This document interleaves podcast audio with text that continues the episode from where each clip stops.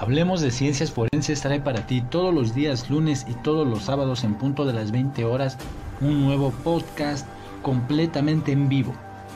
Así que si no estás suscrito a nuestro canal, te invito a que lo hagas ahora mismo y actives la campana de notificaciones para que no te pierdas ninguno de nuestros programas.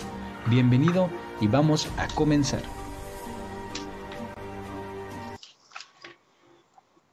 Hola, ¿qué tal? Muy buenas noches, bienvenidos todos cómo se encuentran el día de hoy. Espero que le estén pasando de la mejor manera. ¿Y qué tal, Ale? ¿Cómo te encuentras? Muy bien, Lick. Aquí andamos con toda la actitud. Perfecto. Bienvenidos. Buenas noches a todos. Y pues bien, eh, ¿de qué vamos a hablar el día de hoy, este, Ale? El día de hoy toca un tema bastante polémico en una en una parte social, en otra parte pues personal, que es el tema de los videojuegos y la violencia que en algún momento se puede llegar a generar con respecto a, no sé cómo se llaman, pues a diversos casos que se han visto en, internet, en las noticias, en redes sociales, de eh, personas que atacan, agreden, incluso llegan a quitar la vida de otras personas. ¿no? Ok. Eh, ¿cómo, fue tu, tu primer contacto con, los videojuegos? ¿Cómo, ¿Cómo fue tu... Pues sí, tu primer contacto con, el, con los videojuegos, ¿cómo fue? Mi primer contacto con los videojuegos, fíjate que fue, tenía prox unos 4 o 5 años. Mi primera consola que tuve fue un PlayStation 3. No es cierto, perdón, un PlayStation 1. En donde, pues mi mamá me lo, me lo regaló, pues, me acuerdo de Navidad o de mi cumpleaños, y a partir de ahí fue el, como que una conexión con ese tipo de, de cosas del diablo.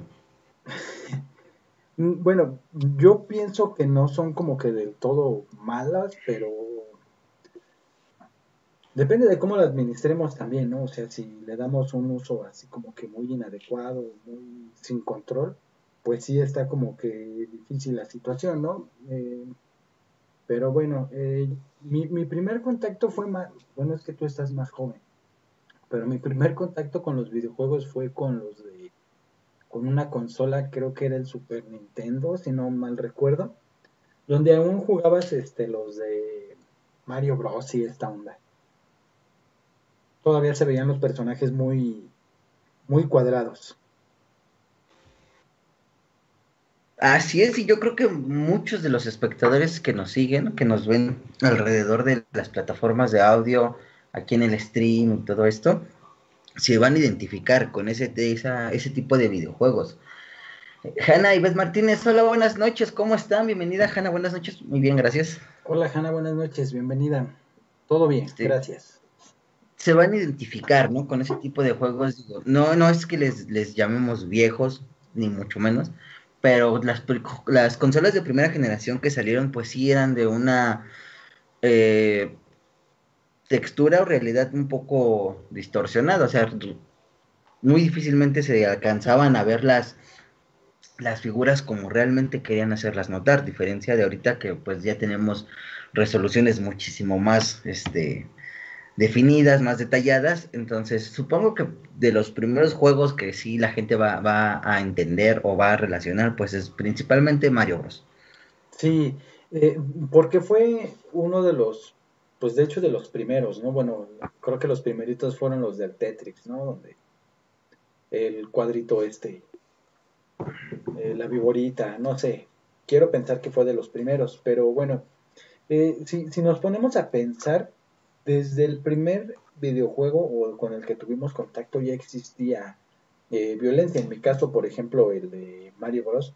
Pues ya había como que cierta violencia, ¿no? Porque era, todos eran de, tengo que llegar con el malo, el dragón ese, y derrotarlo, ¿no? Pues prácticamente matarlo, ¿no? Y durante el trayecto, pues tenías que ir matando a, más. Así es, y aparte, eh, cuando se daban los, los niveles finales en Mario Bros. que era la pelea contra Bowser, por lo general siempre el tirar el puente y que cayera en lava. Sí, es correcto, sí. Normalmente era eso, eh, hacerlo caer en, en, este, en fuego. Y pues ya desde ahí estamos viendo que tenemos como que violencia, pero un poco más reservada como la vemos hoy en día, ¿no? Eh, si bien vemos la evolución que han tenido los videojuegos, ¿no? Sí, bastante. Es impresionante el, cambio que se ha dado. Actualmente, Lick, ¿tú tienes eh, algún gusto de algún juego en específico que digas, este me atrapó, este es el que le dedico mucho tiempo? En específico, en, bueno, es que hace un tiempo, hace como tres años, jugué demasiado el eh, Warcraft eh, de, de, Blizzard y lo dejé de jugar. Eh, sí tiene violencia porque pues es un juego PvP, pero este sí le dediqué mucho tiempo, pero actualmente yo creo que ninguno. O sea, a un juego, pero ya no, ya no tanto. Ah, muy bien. Eh, ¿Tú? Yo tengo, igual, me, he clavado con muchísimos juegos. Eh, de las pláticas que hemos tenido, te lo he dicho, me gusta mucho Assassin's Creed, eh, Far Cry, el 3, el 4 y el 5 que son los que, los que he jugado, por los que conocí la franquicia. Este, hubo un tiempo también hace como dos años en que me clavé mucho con el Paladins. Es un videojuego que está este, en plataformas, es gratuito. Sí, que Y este, igual, es, es competencia de, de, juegos de rol. Y obviamente, pues disparos, eh, todo este tipo de, cosas que te puedas imaginar, golpes con cadenas, aire y todo lo que sea, tienes que, tienes que matar al rival para cumplir tus objetivos. Claro, creo que todos se tratan de lo mismo. digo, a grandes rasgos, creo que sí, todos o la mayoría tratan de lo mismo, ¿no? Por ejemplo, un juego muy popular que hay ahorita, o bueno, ya tiene tiempo, pero por ejemplo, eh, League of Legends, trata exactamente de lo mismo. League of Legends. Ok, ya me ubiqué. Sí, y realmente todos, o sea, ya lo vemos en, el punto de vista en el que el concepto sea guerra, sea liberación, sea control, lo que sea, siempre está la misma constante. Violencia, matar y todo. Lo vemos con la sensación de hoy en día, este, Free Fire, Free... Sigue esa cosa. que te voy a decir, yo también lo juego, pero no, me sorprende la cantidad de violencia, tanto verbal que hay en el juego, como gráfica en el mismo. Digo, si sabemos que es el manejo de armas, igual que Call of Duty, Battlefield, en sin número de, videojuegos. Eh, en específico, esa comunidad tiene una gran cantidad de miembros que son súper tóxicos, como les llamamos hoy en día, y entre ellos me incluye. Nunca eh, falta que, estés jugando bien y llega alguien a chingarte la partida y empieces a recordar a toda su familia. Mm, bueno, aquí ya es donde empieza la, violencia dentro del videojuego, ¿no? Porque pues estás dentro de una partida y te das cuenta que es tanto la frustración que, te puede llegar a generar que terminas explotando, insultando y terminas enfadándote, ¿no? Eh, ofendiendo a la otra persona o a tus propios compañeros, no sé, pero nos damos cuenta que ya es un tema delicado, ¿no? El hecho de ver cómo tanta gente está dentro de este círculo, ¿no? Que no contiene las emociones, explota, revientan, hasta yo he visto publicaciones en, Facebook que hasta llegan a avientan el mando contra la pantalla, ¿no? Entonces, eh, tenemos ahí que son que no suelen controlar los impulsos de cierta manera o qué consideras? Siento que es eh, las emociones encontradas, de que obviamente tú vas bien, estás haciendo lo que deberías o cumpliendo los objetivos del juego y si no no controlamos los impulsos, además de que pues nos nos molesta, o sea, nada nos cuesta el decir, bueno, ya perdí. Literalmente es un juego y muchas veces no lo entendemos. Eh, Obviamente también hay personas que llevan eso muchísimo más allá, pero este es un tema que vamos a tratar más adelante. Hay casos registrados de niños o adolescentes que han cometido homicidios a raíz de un videojuego. Entonces, digo, vamos a ir tocándolo poco a poco, nada más para que vayan sintiendo de qué, de qué va o por qué este tema. Pero sí, yo siento que es un control de... La, falta de control de emociones. Totalmente. Aparte de, como bien mencionabas, es un juego, debe de ayudarnos a, distraernos, a desestresarnos, a pasar un rato agradable. No como para terminar haciendo esa situación o de, ah, ya me enojé, eh, insulto a medio mundo y no sé, hago mi berrinche, ¿no? Eh, creo que al hacer eso tendríamos que darnos cuenta que algo anda mal, ¿no? O sea, no debo de ponerme así, no tengo por qué hacer esto, estoy mal, o de plano ya no juego, o veo qué hago porque pues no es correcto esto, ¿no? Eh, sin embargo, creo que la mayoría no toma cartas sobre el asunto y es de... Eh, se clavan mucho más, ¿no? Aparte de que eh, tenemos la situación de que comienza como un videojuego, como entretenimiento, y pasa a ser un, vicio, ¿no? Kelly, perdón, no, no te escuché bien. Eh, digo que tenemos la cuestión de que de ser un, un videojuego con el fin de entretenimiento pasa a trascender a un a convertirse a un vicio. Es correcto. Sí, yo, lo considero de igual manera, pasa a ser un vicio y obviamente pasa a, a un primer plano bastante importante. Pero antes de abordar ese, yo te pregunto de manera personal, tanto a ti como, como al chat, que nos hagan sus comentarios. ¿Tú realmente crees que el constante manejo de un videojuego realmente te despierte una violencia? Mm, depende, yo creo que aquí depende de también de qué, cómo haya sido tu infancia, cómo haya sido tu pasado, o por qué situaciones hayas pasado, ¿no? También eh, el hecho de que si estás bajo medicamentos eh, psicotrópicos, por ejemplo, o si, es, si tienes ciertas adicciones ya de otro tipo, por ejemplo, no sé, cierto tipo de sustancias, ¿no? Eh, sabemos a lo que nos referimos. Y yo creo que esta situación sí puede llevarnos a otro nivel totalmente distinto. Esa es mi opinión eh, personal. O sea, mi, o sea, si quisieras una respuesta de un sí o un no, mi respuesta sería sí. Ok. Es un hecho. Yo también lo considero así, pero debe de pasar un cierto eh, momento, un cierto estado porque digo, sabemos, ¿no? Y, por lo general en los videojuegos de, últimas generaciones te dan las instrucciones y te explican, ¿no? Eh, no pases este, tanto tiempo jugando porque la luz te va a generar este ataques de epilepsia. Te puede generar ansiedad, te puede generar este y te dan recomendaciones, incluso en los propios catálogos te dicen, este, favor de descansar entre una hora a dos por cada... No es cierto. Descansar 15 a media hora por cada hora de juego. Entonces, ah, ahí ya, ya están como que advirtiendo que realmente sí, sí puede generar algún tipo de problemas. de salud. Adelante. Ajá.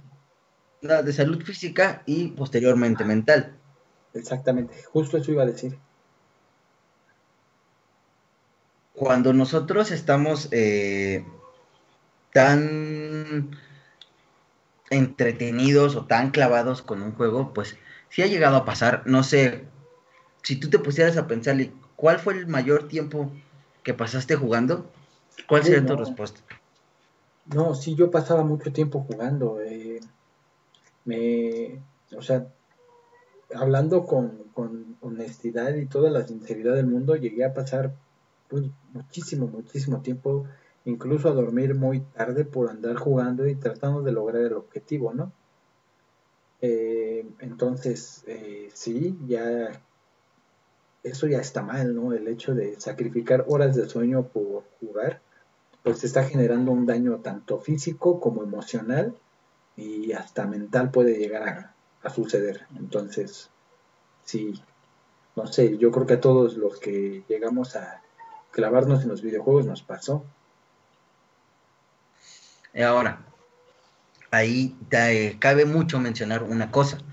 Eh, siempre hemos mencionado que los, los padres deben de ser eh, muy incisivos con eh, la educación de sus hijos. Siempre hemos dicho que la parte emocional de un niño depende mucho de cómo es tratado, iba a decir manipulado, no es un animal, cómo es este tratado el, el menor, pues tiene mucho que ver. Nosotros nos podemos pasar ok, estamos de acuerdo, unas 5 o 10 horas jugando y se normaliza. y hasta eso yo siento que ya estoy exagerando. Sí, siento que ya es mucho tiempo pasar frente a la, a la pantalla, ¿no? Al, bueno, en mis tiempos no había pantallas tan grandes, pero ahora estamos hablando que tenemos pantallas de 40, 50 pulgadas eh, o más, ¿no? Y la cantidad de luz ultravioleta que entra a, nosotros es impresionante. ¿eh? Sí, claro, y si lo vemos ahorita en, todas las calidades que tenemos, que está la, la aumentada 4K ya hoy día, pues es muchísimo más dañino. Pero a lo que iba es, eh, debería de haber una regla, bueno, en mi caso sí lo hubo, una regla en el que, o sea, nosotros nos podemos pasar jugando, pues vámonos al límite, y es un ejemplo, y es real, y espero que si nos están viendo hay alguien que nos que confirme lo que voy a decir. Mi mamá incluso se llegó a clavar jugando en el PlayStation, a tal grado de que, ok, ella salía de trabajar a las 9, 10 de la mañana, que era, ella era enfermera, tenía guardias en la noche. Y luego se iba, se ponía a jugar y nos clavamos mucho con el mugre juego de Tarzán y cuando descansaba había veces en que pasábamos desde las 10 de la noche que terminábamos en teoría de hacer la tarea. Y ok, ahora sí puedes jugar, pero solamente, no sé, dos horas. Te duermes a las 10, te despiertas, te da bien chance de despertarte y todo. Y había veces en que yo me paraba para hacer mis actividades del día siguiente y mi mamá seguía jugando. 6 de la mañana sí te atrapa, realmente sí te atrapa, pero obviamente se te debe de normalizar un horario, se te debe de poner una barrera en la que dices, ok, tú tienes permitido jugar, pero nada más en cierto lapso. Claro, pero, pero aquí entra otra situación de que, por ejemplo, personas ya mayores de edad que ya son independientes, por ejemplo, eh, nuestro caso, ¿no? De que ya no es como que nuestra mamá tenga que estar detrás de nosotros, ya es de, pues yo estoy en mi recámara, estoy en mi cuarto y las horas que pase jugando a lo mejor ni se da cuenta, ¿no? O este, pues ya soy responsable de mí mismo, ¿no? Entonces, si no tenemos ese cuidado nosotros, también ahí hay otras situaciones, otro tema que se tendría que tratar con algún especialista, el hecho de, ¿sabes qué? Creo que ya no puedo con esto, no puedo dejar debería atenderse como cualquier otra adicción, ¿no? Como el cigarro, alcohol, etcétera. Así es. Eh, eso, bueno, en adultos, como lo estábamos tocando, eh, pues sí llega a generar también esta, esta falta. ¿Y qué, nos provoca? Obviamente el dejar de hacer cosas eh, personales llámese labores del hogar, no sé, hombres, no sé, lavar el carro, X, faltar a los trabajos, perder tiempo pues, con tu familia y todo eso. Y sí, realmente, pues todo esto va influyendo. Pero ¿cuál es la consecuencia de esto? Que en un tiempo no había esa norma, esa relación de decir, ok, yo hasta aquí dejo de jugar porque ya fue mucho tiempo. Al menos a mí es lo que me pasa hoy en día. Justamente Hace rato estaba jugando, estaba jugando FIFA. Y llega el momento en el que el juego, de tan repetitivo que es, o no sé, de tal manera, que llega el momento en que dices dos horas y bueno, ya le, le paro. Pero yo creo que es lo mismo de que ya desde pequeño se te, se te puso una barrera, un límite de decir, bueno, tanto tiempo, pues ya, ya fue lo suficiente para mí. A diferencia de cuando no hay estas barreras, pues sí se, se extiende y pasa esto precisamente que estábamos este, hablando. Fíjate, hablando de eso, hay un caso de un joven en Estados Unidos que por jugar a, no sé si pueda mencionar el nombre, no sé si sea adecuado, pero bueno, vamos a omitir el nombre del videojuego.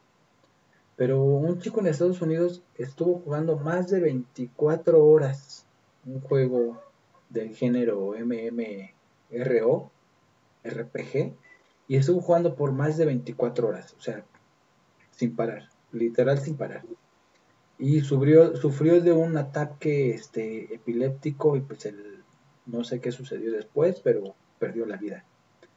Entonces eh, fue muy popular ese, ese este, caso que dentro del videojuego le hicieron como que una, una especie de homenaje, ¿no? Porque pues él había perdido la vida jugando. Entonces, eh, tenemos aquí que a raíz de los videojuegos también se han perdido eh, pues varias vidas, ¿no? O sea, los videojuegos han arrebatado ciertas vidas, pero es aquí porque no entra el control, ¿no? De, del decir, ¿sabes qué? Juegas cierto lapso, pero ya no puedes jugar más porque te puede hacer daño. Entonces, cuando no existen este tipo de límites o de barreras, pasa lo que con este chico, que pues literal perdió la vida por, por andar jugando. Así es. Y otra cosa que también eh, pone mucho en duda, o sea, eh, gobiernos, situaciones sociales, públicas, medios de comunicación, eh, se han metido mucho en, el panorama de pasa algo referente a, adolescentes. Ejemplo, caso del niño que mató a sus compañeros en Monterrey, de estos nombrados asesinos en masa, que llevaba creo que dos armas a su colegio, le disparó a varios y varios de sus compañeros, incluso a su maestra. Y luego, las, los medios de comunicación empezaron a decir, es que el niño este, llevaba una playera de un videojuego que precisamente era una playera que utilizaron los que hicieron la masacre en Columbus. No sé si recuerdas esa nota. Sí. Y se ponen a, en vez de a buscar una verdad, en vez de dar unos datos verídicos, se ponen a etiquetar y es que el videojuego, es que es el que los, los, este, los orilla a actuar de tal manera, es que empiezan a, generar este tipo de violencias, por eso le quitan la vida a los compañeros. Creo que también es parte de, del justificar o del echar culpas sin ni siquiera buscar. O sea, realmente hay estudios que indican, ok, el hecho de que tú te pongas con un control a, manejarlo, a mover los mugres monos o lo que sea que tengas que hacer, despierta eh, sentidos en el cerebro, te estimula a tal manera de que estés alerta, estés en en un estado de concentración tal que te lleva a actuar de manera increíble dentro de los videojuegos, obviamente. Claro. ¿Y por qué esta parte no la dan? O sea, también hubo un caso de un, de un chico que comenzó a, entrar en depresión y que por un videojuego salió adelante. ¿No? Bueno, son cosas que también socialmente lo, abordamos de esta manera y siempre, siempre, siempre es el atacar, siempre es el, el poner una justificación desde lo que estamos dejando o no de hacer en este con nuestros jóvenes.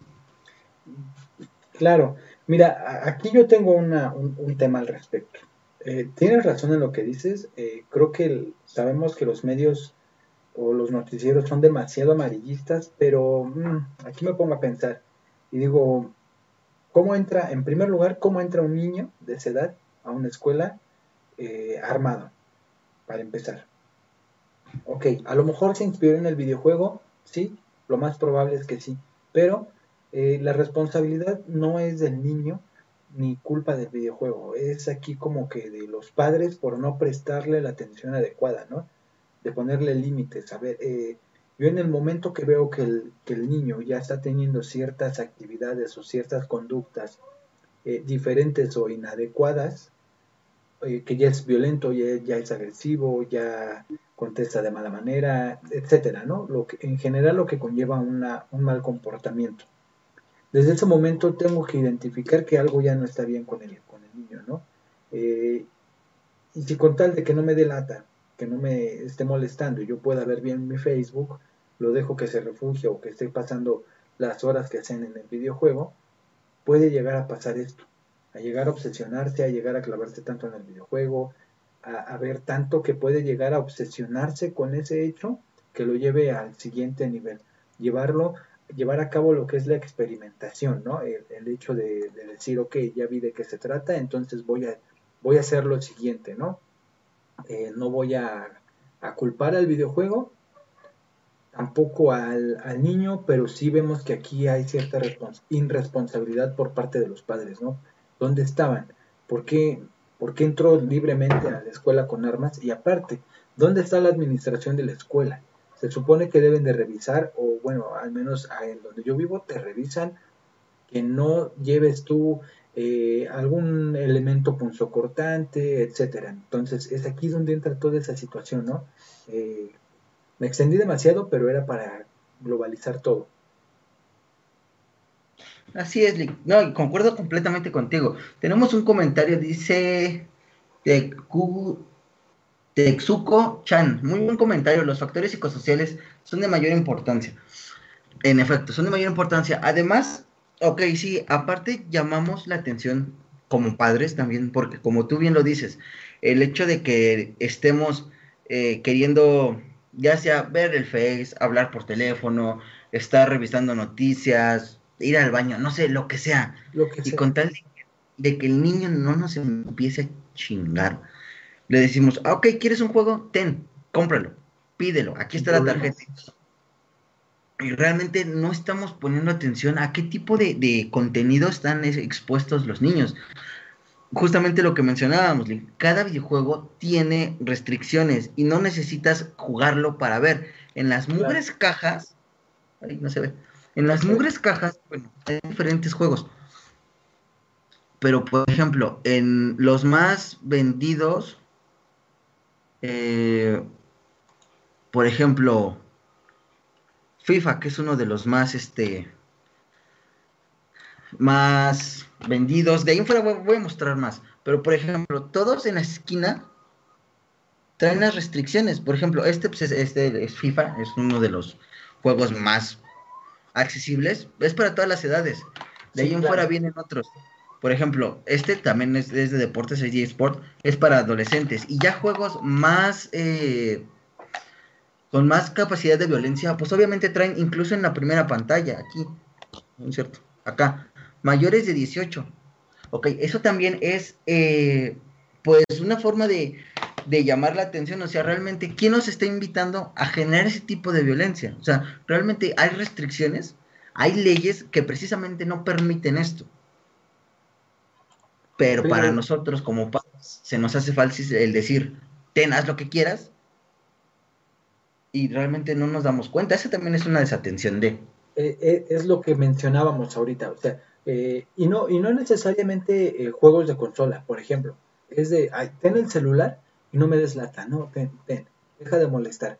Eh, ponte una película, ve algo. Entonces ya, ya lo están clavando demasiado en el teléfono y se ponen a jugar el juego que sea. O sea, en general. digo, también hay juegos muy violentos en, en, el teléfono y que los padres no prestan atención a esta situación, ¿no? vuelvo a lo mismo, con tal de que no esté dando molestias o deje de hacer las actividades que sean. Eh, se clavan eh, los papás en su onda y no le prestan atención a qué está haciendo el, niño. De hecho, hace tiempo eh, publiqué una foto en Instagram, preparé agua de, de y todo para simular como si fueran manchas de sangre, ¿no? Y puse un control de, puse el mando de mi Xbox y la publiqué y le puse una leyenda que decía más o menos, eh, la atención a tus hijos porque no sabes eh, por qué caminos se estén dirigiendo. No recuerdo con exactitud y los comentarios que me hacían mismos adolescentes o chicos de edad no mayor a los 25 eran de sí es verdad, a veces los papás no se dan cuenta lo que hacen eh, otras personas por ellos estar en su onda, ¿no? Entonces, tenemos aquí que la generación o los adolescentes se dan cuenta de la situación, ¿no? Eh, ¿Por qué los padres no prestar o no voltear hacia este lado de la, de, la moneda, ¿no? Sí, y los, los jóvenes que comentaron que, que, realmente se dan cuenta de esa situación es porque crecieron con, o sea, realmente es, es la generación que nació con, con los videojuegos. Eh, Micael Machinko nos comenta, antes los juegos eran más inocentes como Mario Bros, ahora son temáticas más bélicas. Mm, en efecto. Sí. Eran, sí, eran más inocentes hasta cierto punto. Eh, eran violentos, pero no a tal grado. O sea, de hecho lo, hablamos al, justamente al inicio del, podcast, eh, porque la pregunta era, ¿cuál fue nuestro contacto con los videojuegos? Nuestro primer contacto con qué videojuego fue. En mi caso, pues fue ese, ¿no? El de Mario Bros. Y sí, en efecto, eh, e-, era un juego más inocente y hasta la fecha, por ejemplo, yo tengo el, Nintendo este, Switch y vemos que los juegos son más tranquilos, aunque aún son violentos, porque por ejemplo, eh, uno de Mario se llama este, Super Mario Odyssey. Mm, tenemos que, tiene que atrapar unas lunitas para hacer funcionar su máquina de de volar. Y, pero durante el camino para atrapar esto, pues tiene que matar, ¿no? Tiene que eh, asesinar a los monitos que van saliendo. Eh, entonces, es violencia, pero sí es, es violencia como que más inocente, ¿no? Por así decirlo. No tan explícita, lo podemos llamar de esa manera. Exactamente. Creo. Porque en, por ejemplo, en Mario Bros puede ser el, saltar. ¿Y cómo lo llamamos? Ah, son honguitos, ¿no? Tienes que aplastar los honguitos. Ajá. Tienen su nombre, honestamente ya, ya lo olvidé, las plantas carnívoras, todo esto. Este, y digo, a diferencia de chat, ahorita que, que se están comenzando a activar, a ver, cuéntenos ustedes cuál fue su primer contacto con los videojuegos, sean grandes, si lo llegaron a jugar, si no, pero ¿cuál fue su contacto realmente? ¿Y qué fue lo que observaron? Obviamente sí no nos vamos a librar de los comentarios de los chicos de hoy en día, o como dice la chaviza, cosas así. Pero realmente tuvimos una relación con, eh, principalmente. Cintia Pacheco Hernández dice, pues era matar por salvar a alguien, aquí ya es matar por ganar algo como hay muchas las temáticas de como muchas las temáticas de los videojuegos es correcto o sea realmente por ejemplo lo que es, hoy en día el juego de sensación que es el Fortnite PUBG Apex Valorant eh, Counter Strike sin número es matar al equipo contrario literal y los Battle Royale son este ¿cómo se llama? Mm. son ah de matar y el último que quede en pie, un Landsman Standing, el único, el último, el, última persona que quede en pie o el último equipo es el que gana. Entonces, sí, sí, literal, y Cintia entiende por qué este, por qué hablamos de eso, porque realmente yo he jugado con ella Free Fire, entonces este, pues sí, o sea, es la temática en la que nos están metiendo los videojuegos y la violencia en este sentido. Claro. Eh, bueno, eh, abordando un poco el tema ya eh, más a fondo, tenemos también que eh, nos traen en primer plano la agresión hacia el medio que los rodea, ¿no? En este caso, eh, pues, ¿quién, ¿quién, viene siendo? Eh, los hermanos, por ejemplo, hermanas, padres. es el primer punto de acceso a la agresión física o verbal, ¿no? ven a comer. Ahorita voy, estoy jugando puede llegar al punto en el que te tienen que ir a apagar la consola o quitarte el internet para que dejes de jugar, porque de lo contrario pueden pasar 3, 4, 5, 10 o 15 horas vas a seguir jugando. Tienen que limitarte forzosamente para que tú este, puedas eh, dejar de jugar, porque de lo contrario no lo haces. Y llega a suceder el hecho de que se enojan, no se alimentan, aunque ya no jueguen, pero dejan de hacer ciertas actividades porque les molestó la interrupción de su juego, ¿no? El de estaba jugando en una campaña, estaba en equipo, estaba eh, por llegar al final, el pretexto que sea o por la cuestión que sea, pero se enfurecen, avientan todo, entonces aquí ya empieza a subir de escala la, agresión, ¿no? La, la, violencia. eh, a causa o por, el, por algún videojuego, ¿no? Así es. Incluso hasta la, la violencia física, ya entrando en, cuestiones este, familiares, violencia familiar, pues incluso también este, se genera de decir, te quito el, el, celular, la consola, el control, la tele, lo que sea, y chanclazo para que entiendas, ¿no? Y eso también pues despierta cierto este, descontento. Eh, Micael Machico nos comenta de nuevo, lo mismo pasa con las canciones de hoy en día, la moda de los narcocorridos, narcocultura, malandrocultura y el efecto viveza criolla. Mm. Ese es un tema del que me gustaría hablar en otro podcast, pero estás en todo, en todo lo, correcto, o sea, eh, tenemos aquí la situación de que vemos eh, ya un grupito de amigos y escuchan sus narcocorridos y ya se sienten narcotraficantes, ¿no? Ya sienten que ellos son los que mandan o ya se sienten hijos de Pablo Escobar, ¿no?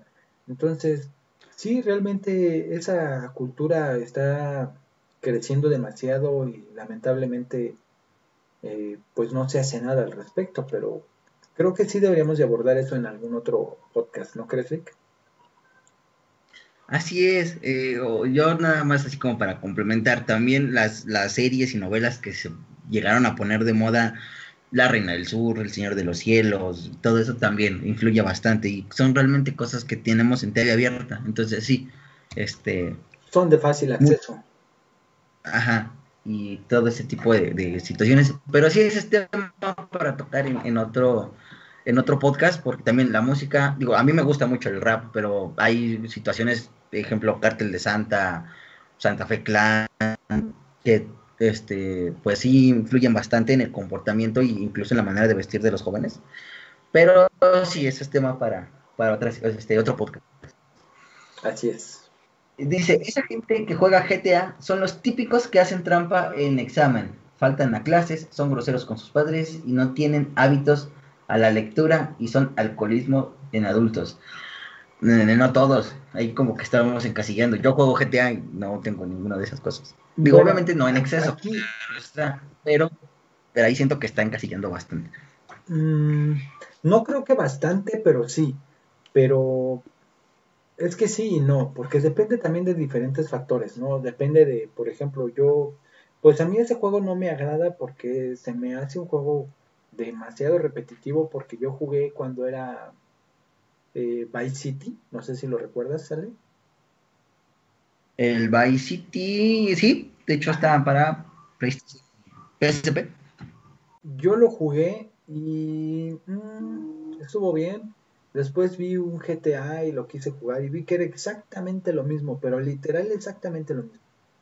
Y lo único que cambiaba obviamente era la historia, pero la temática del juego era exactamente lo mismo. El mapa creo que solo usaron control C y control V en el otro y listo. Entonces, eh, ya no lo jugué por, por la situación de que es muy repetitivo, pero sí he notado también que la comunidad de ese videojuego suele ser como que muy floja de cierta manera, por decirlo de una manera, ¿no? Y digo, nos van a comentar horriblemente en este podcast los que sean fans de ciertos juegos, Hay que estar listos para eso. ah, claro. Pero la verdad es de que sí he notado esa situación que nos comenta este Micael, que honestamente sí he visto que muchas personas que juegan ese videojuego o ese título eh, suelen ser como que mal hablados, como que más, más flojillos de, en ciertas actividades, ¿eh? Sí, dice igual Michael, los padres no inspiran ni fomentan otras expectativas de vida a sus hijos, como el arte, la música y los deportes. Es precisamente lo que estábamos comentando. Es lo que hablábamos. Muchos eh, quitarse a los niños de encima, digo decir quitarnos, pero ya realmente estaría mintiendo, yo no tengo hijos. Pero sí por quitar, quitarse a los niños de encima, este, es así como de que sí, ten, este, GTA, en este caso, eh, GTA, yo tengo quizá también mi opinión de, si, bien dije sí lo encastillan, o bueno, no sé, encastillan bastante porque yo soy una persona que, juega GTA, sí me, me, normalizo y todo, pero realmente, aparte de ver el contexto de que es muy repetitivo, realmente ahí a los niños, y digo niños porque pues 11, 12 años, pues son unos niños realmente. Y en el GTA San Andrés, me parece, no sé, creo que también es el Vice City, es donde empiezan o incluso dan la parte para decir, ah, bueno, vamos a un prostíbulo y llévate un carro, róbate esto, róbate el otro. Y precisamente ese tipo de, actividades es lo que genera y despierta el querer hacer actividades, como bien lo mencionaba, de delincuencia. Así y realmente tenemos un caso eh, relacionado con eso. Eh, sí, ¿nos puedes poner en contexto con ese caso, Lick, por favor? Ok. Eh, de hecho, la, nota como tal, así se, se, llama. Este, se obsesiona al GTA, precisamente al que comentabas, Vice City, y asesina a sus padres. Eh, bueno, Rockstar, que es esta franquicia, es muy popular, ha pegado al mundo real, entre comillas. Y pues es un juego en el que se roban autos, niños de, un niño de 14 años asesinó a su padre, a su madrastra y a su hermanastra. Este, aparentemente, pues sin alguna razón, los familiares de las, de, las personas que perdieron la vida adjudican que la violencia se incitó por el videojuego, y el cual el niño estaba como obsesionado y a su edad, pues no, realmente no debería de jugarlo. Eh, sí, y aquí entra nuevamente lo que decimos, ¿no? La, la falta de control de los padres tiene mucha influencia en esto. Digo, el niño, pues ser un, pues, un niño. Eh, en primera, eh, ¿por qué dejarlo jugar tanto tiempo? Si no notaron, o si notaron que estaba teniendo actividades diferentes o sospechosas, por decirle de alguna manera, se tuvo que haber hecho al respecto algo desde el primer momento en el que se detectó esa actividad diferente. Sin embargo, pues lo mismo, para que no me delata, pues lo dejo que juegue todo el tiempo que quiera y nada más que venga a comer, que se bañe y listo. No me importa lo demás. Con que vea que respire. Exactamente. Es cruel, pero es, es verdadero. Y de hecho aquí hay otro relacionado a lo mismo. David Moore es conocido eh, como el autoproclamado jugador del Gran Theft Auto en, igual en 2005, el Vice City. Y tras haber robado un coche, eh, y se inició una persecución en contra de él por el mismo este, delito de robo y se le hizo fácil a él agarrar un arma y dispararle a los policías. Entonces, obviamente... Juego. literal como en el juego. En su declaración y bueno, interrogatorio dice, la vida es un videojuego, por lo que todo el mundo tiene que morir en algún momento.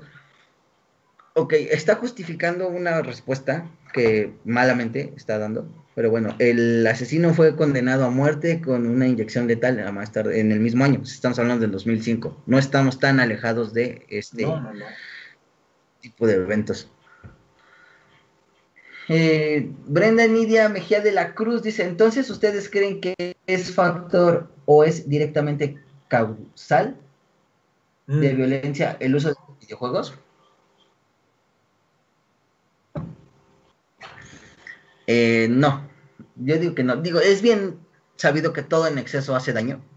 Incluso hasta el, mismo hecho de tomar agua en exceso siempre va a hacer daño.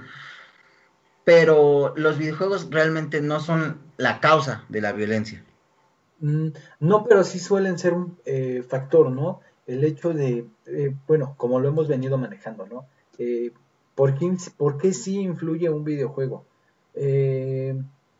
porque tenemos la situación de que puede pasar esto que le pasó a este individuo, ¿no? Se obsesionó con el videojuego tanto que lo llevó al siguiente nivel de quererlo experimentar en, carne y hueso, en vida propia, el saber que se siente, sentir esa adrenalina de, robarme un auto. Ya me robé el auto y me van a atrapar, pero como en el videojuego me dice que no me debo de dejar atrapar, pues yo voy a matar a los que pueda para poderme escapar. Eh, sin embargo, pues todo el mundo sabe que la vida no es como en un videojuego, es totalmente diferente.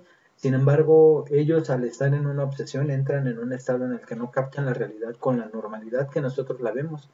Y todo lo ven reflejado en el videojuego. Creen que no va a pasar más, nada, que no va a ser tan grave como realmente es. Entonces, por eso considero, opinión personal, que sí es un factor. Ok. De hecho, en estudios. Bueno, ahorita lo, comento. Eh, Miquel Machico dice, no, solamente te atrofia el cerebro y te disminuye el coeficiente intelectual. Eh, ok, eso ya es una opinión muy, muy, personal de él. Mm, bueno, eh, referente a lo que dice este, Micael, mm, puede llegarte a atrofiar el cerebro, sí y no. Sí, si lo juegas demasiado en exceso, y no porque un videojuego puede ayudarte a, a desarrollar cierta actividad motriz. Tenemos el hecho de que hay personas con ciertas, eh, con capacidades diferentes a las de nosotros y les recomiendan ciertos títulos de videojuegos para que, para que puedan tener cierta actividad, ¿no? Eh, tenemos, por ejemplo, eh, videojuegos que para la Nintendo Switch, donde son juegos de gimnasia que son cero violentos, de conducción que también son cero violentos, eh, por ejemplo, el hecho de mm, los que son de, de, saltar cuerda, es un simulador realmente, ¿no? De que saltas cuerda. Entonces hay varios juegos que son muy dinámicos y son para niños con capacidades diferentes a las de nosotros y se los mandan como situación didáctica para que ellos empiecen a tener los movimientos que normalmente su cuerpo no tiene y los resultados realmente, según la ciencia, han sido muy favorables. Entonces, por eso es de que es muy popular la Nintendo Switch, porque ha ayudado mucho en este sentido de las capacidades diferentes al hecho de el hecho de este, por ejemplo, que los pone a bailar y etcétera, ¿no? Sí, además que te activan bastante. El Just Dance es uno de ellos y es de Ubisoft. Así es, eh, no es un juego violento. Ok. Eh, Héctor Pérez nos comenta, discrepo en la opinión de los que, de que los videojuegos son los culpables de la violencia. Creo que sería necesario analizar más a profundidad el entorno en el que crecen las personas. Y Brenda Nidia Mejía nos comenta, tenemos dos niños en una familia funcional y uno en una familia disfuncional. ¿Cuál es más vulnerable? Depende. Ok. ¿Pueden ser ambos? adelante, Lick.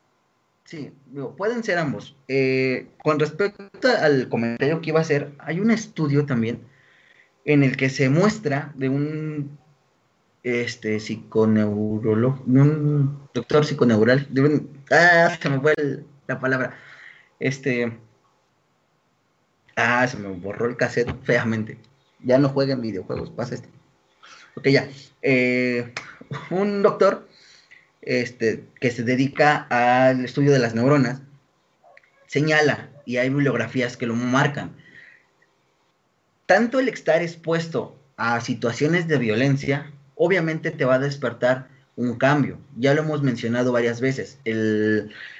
la forma en la que se relacionan padres, hijos y los controles que tienen. Recordemos que la, formación de una persona se genera por eh, diferentes tipos si estamos tan expuestos a la violencia, obviamente nos va a despertar la misma, siendo esta entre los 8 y los 12 años.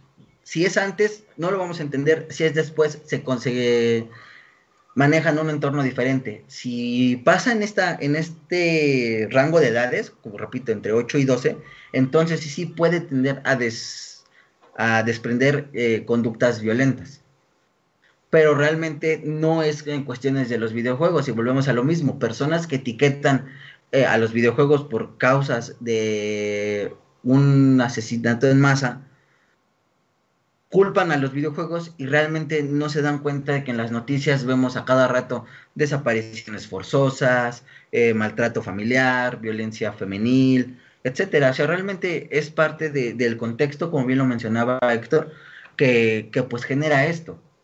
O sea, y vuelvo a lo mismo, y yo creo que dando respuesta a la pregunta de la licenciada este, Mejía, es este, pueden ser ambos de acuerdo al tiempo que estén eh, expuestos a este tipo de escenas de violencia.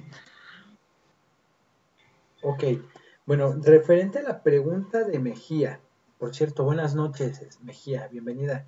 Eh, tengo una respuesta un poco diferente pero creo que va enfocada a lo mismo. Eh, se las planteo o se las eh. Eh, tenemos las dos personas que nos mencionó, uno con una familia disfuncional y otro no. Ok, no pasa nada. El, chico de la familia disfuncional eh, utiliza los videojuegos y juega muchísimas horas, si quieres más que el otro chico que tiene la familia más sana, pero él se refugia en el videojuego para escapar de la problemática que tienen sus, papás, sus hermanos, el hermano drogadicto, el papá huevón, la mamá, lo que tú quieras. Él se refugia en su videojuego, se pone sus auriculares, sus audífonos para no escuchar los gritos, para no escuchar nada, y puede pasar ahí todo el día si tú quieres, únicamente va al sanitario, hace sus necesidades, se alimenta y regresa a jugar. A lo mejor ni siquiera va a la escuela porque los papás no, se no le prestan atención en si va o no va. O por ejemplo ahorita que no están yendo a la escuela, pues se la pasa jugando. Sin embargo, el otro niño que no tiene una familia disfuncional tiene adicciones a ciertas cosas. Hablando de niños, eh, tenemos el caso que ha habido, que hemos tenido incluso en México, en muchas adicciones en, menores, ¿no? En niños. Entonces, bueno, tenemos que el, otro niño eh, consume ciertos ciertas sustancias, ¿no? Eh, aquí el panorama va a cambiar totalmente diferente porque uno se enfrasca en el videojuego o en los videojuegos para escapar de una realidad que a él no le parece agradable y se refugia en el videojuego. El otro individuo eh, al, al, él enfrascarse tanto en los videojuegos y la, el apoyo de las otras sustancias que él está consumiendo, le va a llevar a un siguiente nivel al despertar cierto tipo de, de ganas de hacer actividades que él vea reflejado en el videojuego, ¿no? Entonces, aquí el panorama cambiaría totalmente y mi respuesta pues sería que depende de muchos factores. Habría que analizar qué hay en el trasfondo y qué hay detrás de cada uno de estos niños para poder determinar cuál está más en riesgo que el otro. no solamente es eh, cómo es mi familia, sino cómo soy yo, qué actividades llevo a cabo, cómo estoy emocionalmente para poder llevar a cabo una actividad o no llevarla a cabo. Muy bien. Eh, Miquel Machico nos dice, nadie está diciendo que los videojuegos son culpables. Ya se están encendiendo, tranquilos. No, no pasa nada, no. Eh, creo que no dijimos nosotros que sí eran culpables o que no. Estamos tratando de dar diferentes puntos de vista. Sí, poniendo en la mesa qué, qué tanto puede eh, afectar, pero asimismo qué, este, qué otras cuestiones este, forman parte de, no, no estamos diciendo que en su totalidad sí lo son o no lo son, pero este, sí, sí influyen de manera considerada. ¿Influyen? Héctor Pérez. Sí. sí, influyen. Héctor Pérez nos comenta, los videojuegos sirven como un desfogue del estrés en, de tiempos considerados. Eh, puede ser una fuente de aprendizaje indirecta, tal es el caso de la Assassin's Creed, contiene mucha recreación arquitectónica e histórica. Sí, pero suelen ser modificados, obviamente, para, para los fines que este, que este tenga. Por cierto, el, el Assassin's Creed Syndicate ¿lo has jugado? Está muy bueno. Eh, está bueno, sí, sí lo he jugado. Opiniones, excelente opinión, Lick. Más comentarios así. Gracias. F3 nos comenta, también depende de jóvenes que tanta violencia quiera jugar, exacto, porque hay varios tipos de juegos con diferentes tipos de violencia y cuánto tiempo pasa jugándolo. Sí, en efecto, es lo que veníamos este, comentando. Es lo que hemos venido comentando. Y, por cierto, bienvenido F3, bienvenida Brenda y este a Micael, bienvenidos a todos. No los saludé, disculpen. Eh, bueno, eh, pasando a otro, a otro punto aquí que también es muy importante, es el hecho de qué tanto se puede llegar a meter un adolescente a un videojuego, ¿no? Tenemos el caso que ya nos expuso el licenciado Alejandro del tipo este que se roba un vehículo y siente que en un videojuego y asesina a los policías y al final terminó siendo ejecutado. Eh, como ese tenemos otro caso, Lick. Pues realmente tenemos varios. A ver, este. Tenemos este, uno bastante peculiar que justamente estábamos hablando de esta distorsión de la realidad, que no entendíamos este, cómo poder llegar a despertar tal, tal desconexión, ¿no? Realmente la nota se encontraba así como de que asesinó a su novia porque pensaba que era un dragón. Sea, ya tan solo con, el título de la nota, pues vemos, ¿no? El nivel que se va a manejar. Eh, los videojuegos de fantasía, digo, no es por, por, etiquetar a ninguno, pero hablemos de LOL, eh, Final Fantasy, etcétera, de ese tipo, pues se convierten en una excusa más. Esto sucedió en el año 2003 con el joven Darius Johnson, quien asesinó a su novia de 20 años, Mónica Godden, luego de creer que estaba controlando su espíritu, además de ser un dragón y también porque debía sacrificar a alguien del signo Tauro. Fíjate, esta es mala suerte de la chica. Pero bueno, este fue eh, mediante la plataforma de la consola de Xbox 360 con la, cual golpeó en su cabeza hasta dejarla tirada, ya que encontraron restos de la misma este, cerca del cuerpo, luego este, eh, apuñaló a la joven, este, dejándole hoyos en el rostro, cuello, abdomen y espalda con tres cuchillos diferentes. Wow.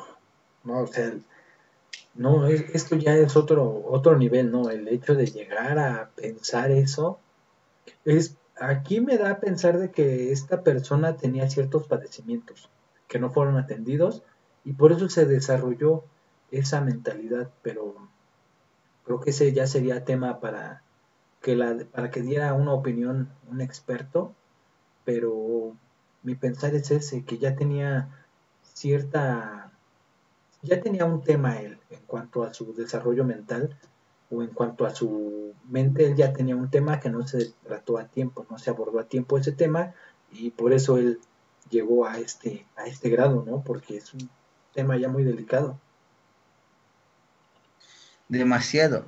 Incluso el, bueno, hemos visto en, estos dos primeros casos, que es el, el mezclar la fantasía con la realidad pero también eh, otro punto que, habíamos hablado es cuando existen reglas o normas aplicadas ya en un, podemos decir, tarde, pues se generan también casos como el siguiente, que realmente es, este, sus padres le quitaron el Halo 3 y él se vengó. O sea, literal, yo creo que está muy bien descrita la, la pequeña nota. En el año del 2008, los padres de Danny Patrick era un joven de 13 años, no, perdón, 17. Aparentemente normal, dedicaron, este, decidieron prohibirle el juego de Halo 3 y pues este se molestó y decidió ir a comprarlo, pero ir a comprar de nuevo, pero al regresar a casa se encontró con sus padres quienes se lo volvieron a retirar y lo guardaron en una caja fuerte junto a un arma de fuego. Tan pronto como supo la combinación, este joven este, pues se dirigió a sus padres y les dijo, quieren cerrar los ojos, tengo una sorpresa para ustedes. Posterior a ello les disparó en la cabeza a su madre y su padre y aunque este último sobrevivió, este, pues perdonó a su hijo. Wow, qué, fuerte. pero es que aquí es donde influyen ellos también eh, como responsables del menor, porque no volvemos a lo mismo, a retroceder porque no le prestan la atención adecuada, de estar jugando demasiado, su comportamiento ya no es normal. Tenemos aquí para empezar que por algo le prohibieron el juego, por algo no, lo, no le permitían que lo jugara, no nada más porque sí le van a decir que deje de jugarlo. Tenemos ahí ese indicio, ¿no? Que por algo le piden que deje de jugar. Él se molesta y vemos que su acción o su reacción no fue nada favorable. Entonces, eh, eso es algo que se debe de tomar en cuenta, que pues aquí los, los padres no estaban haciendo como que bien su trabajo como, como tutores, como padres, y pues permitieron que él llegara a un nivel más allá, ¿no? Sí, y realmente hasta qué nivel, o sea, bueno, volvemos a lo mismo, es triste el, saber que, que alguien pierde la vida. Y más de esta forma. O sea, volvemos a lo mismo. Esta cuestión del alteración de la realidad. Más bien, este, desconectarnos de la realidad. Héctor Pérez nos comenta, creo que un punto que debería de ser tomado en cuenta es que así como uno, una fuente de desahogo de estrés, también es causante de estrés y ansiedad, principalmente en niños y adolescentes. sí, de hecho es lo que veníamos comentando. Este, Héctor Pérez, una pregunta, si no es este tan, pues, ¿cómo se le podría llamar? Bueno, sin tratar de meterme en tu vida personal. Este, ¿qué edad tienes? Eh, qué tipos de juegos o de contactos has tenido. Porque, bueno, lo habíamos comentado, plataformas como lo son este, LOL, League of Legends, eh, Free Fire, Call of Duty, este, Modern Warfare, este, Mobile, Fortnite, tienen ese tipo de, temáticas, de que uno está tratando de jugar o tratando de ganar, y realmente volvemos a tocar el tema de la comunidad. Eh, llega a ser tan tóxica que pues también te, genera este estrés y de hecho el, la nota del chico que su vecino le debía este créditos en Tibialic. Sí, eh, ¿me, ayudas con esa, porfa? Bueno, con esa y con las demás porque no, no la abrí y ya tengo el OBS abierto. Ok, eh, bueno, en resumen, este, este chico es, en Brasil, bueno, dos vecinos en Brasil jugaban un, juego de este tipo de rol, como el RPG, me parece. Ajá. Y protagonizaron una macabra historia. ¿Perdón? MMRO.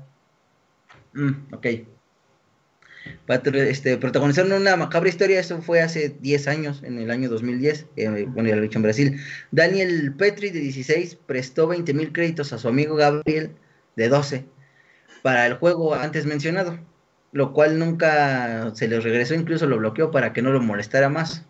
Al no encontrar en las plataformas digitales a Daniel, sabía dónde vivía y lo buscó para pelear por lo que era suyo. Se enojó, su enojo fue tanto que la pelea llegó al siguiente nivel, lo estranguló, pero aún no estaba muerto. Como quería dejar el cuerpo en su ático, primero usó un cable obviamente no pudo con él y eso se le ocurrió cortar sus piernas con un cuchillo hasta llegar al cuando comenzó a usar este, una sierra de mano. Obviamente fue por eh, ocultar el, cuerpo. Nada, pues nada, menso el, sujeto este.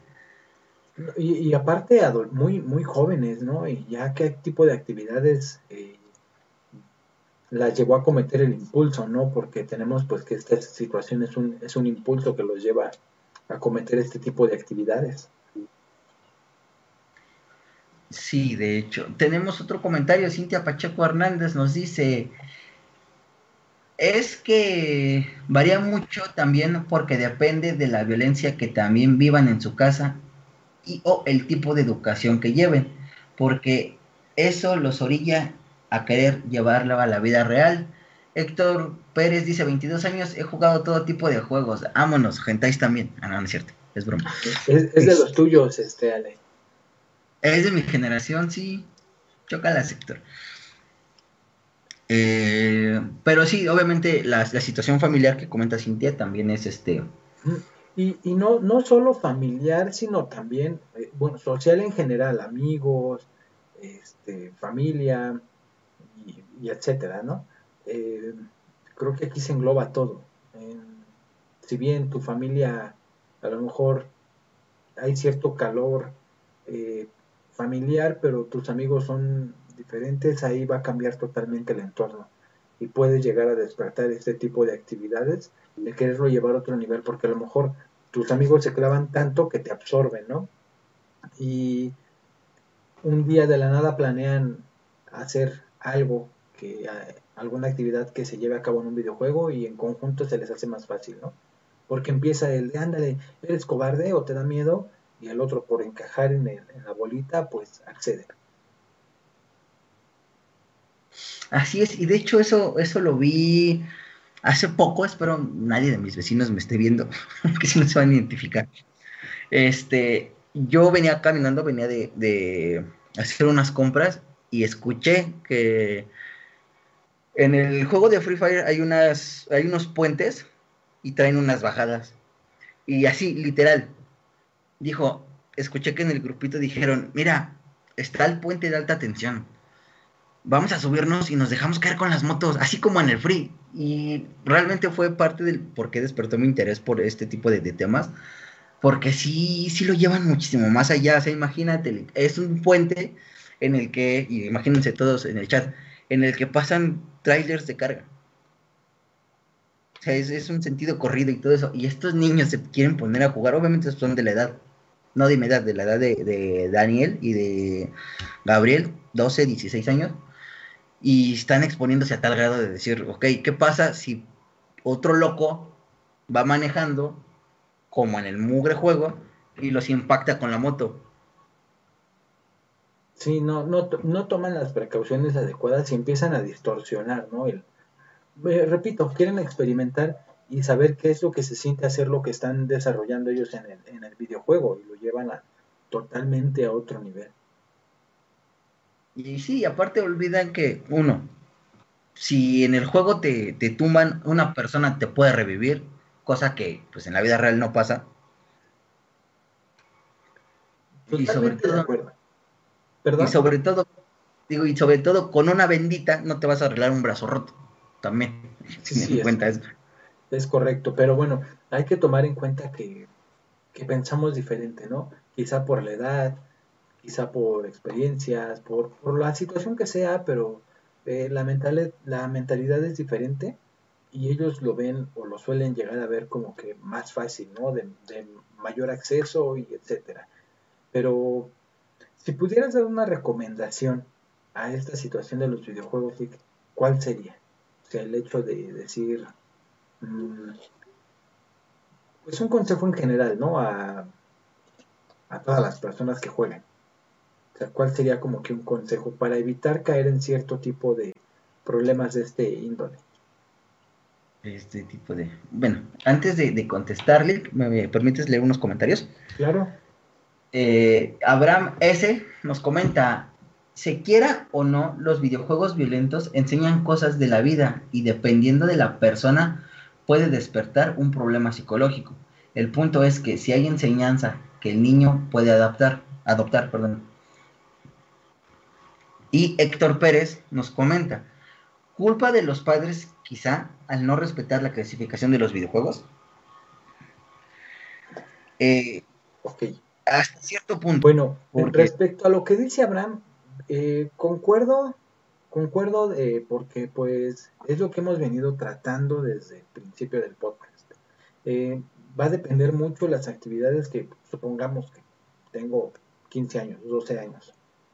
Va a depender mucho de la atención que tenga con mis padres o, o que me tengan en el hogar, qué tan al pendiente estén de mí para yo llevar a cabo otro tipo de actividades o llevar a o que genere en mí esto un problema psicológico, el hecho de que yo pueda eh, tener hasta ataques epilépticos, que pueda yo eh, llegar a obsesionarme tanto con el videojuego que al no que al no pasar el nivel o la misión, lo que sea, llegue yo a agredirme a mí mismo o a agredir a otros, tomar impulsos de aviento el control, rompo la pantalla, tiro la consola, eh, etcétera, ¿no? Todo este tipo de actividades eh, influyen mucho en, la atención que estén prestando los padres en la persona. Así es. Sí, yo también concuerdo completamente contigo, eh, F3 nos comenta eso de que la pasas tanto tiempo en el juego que hasta sueñas con el juego.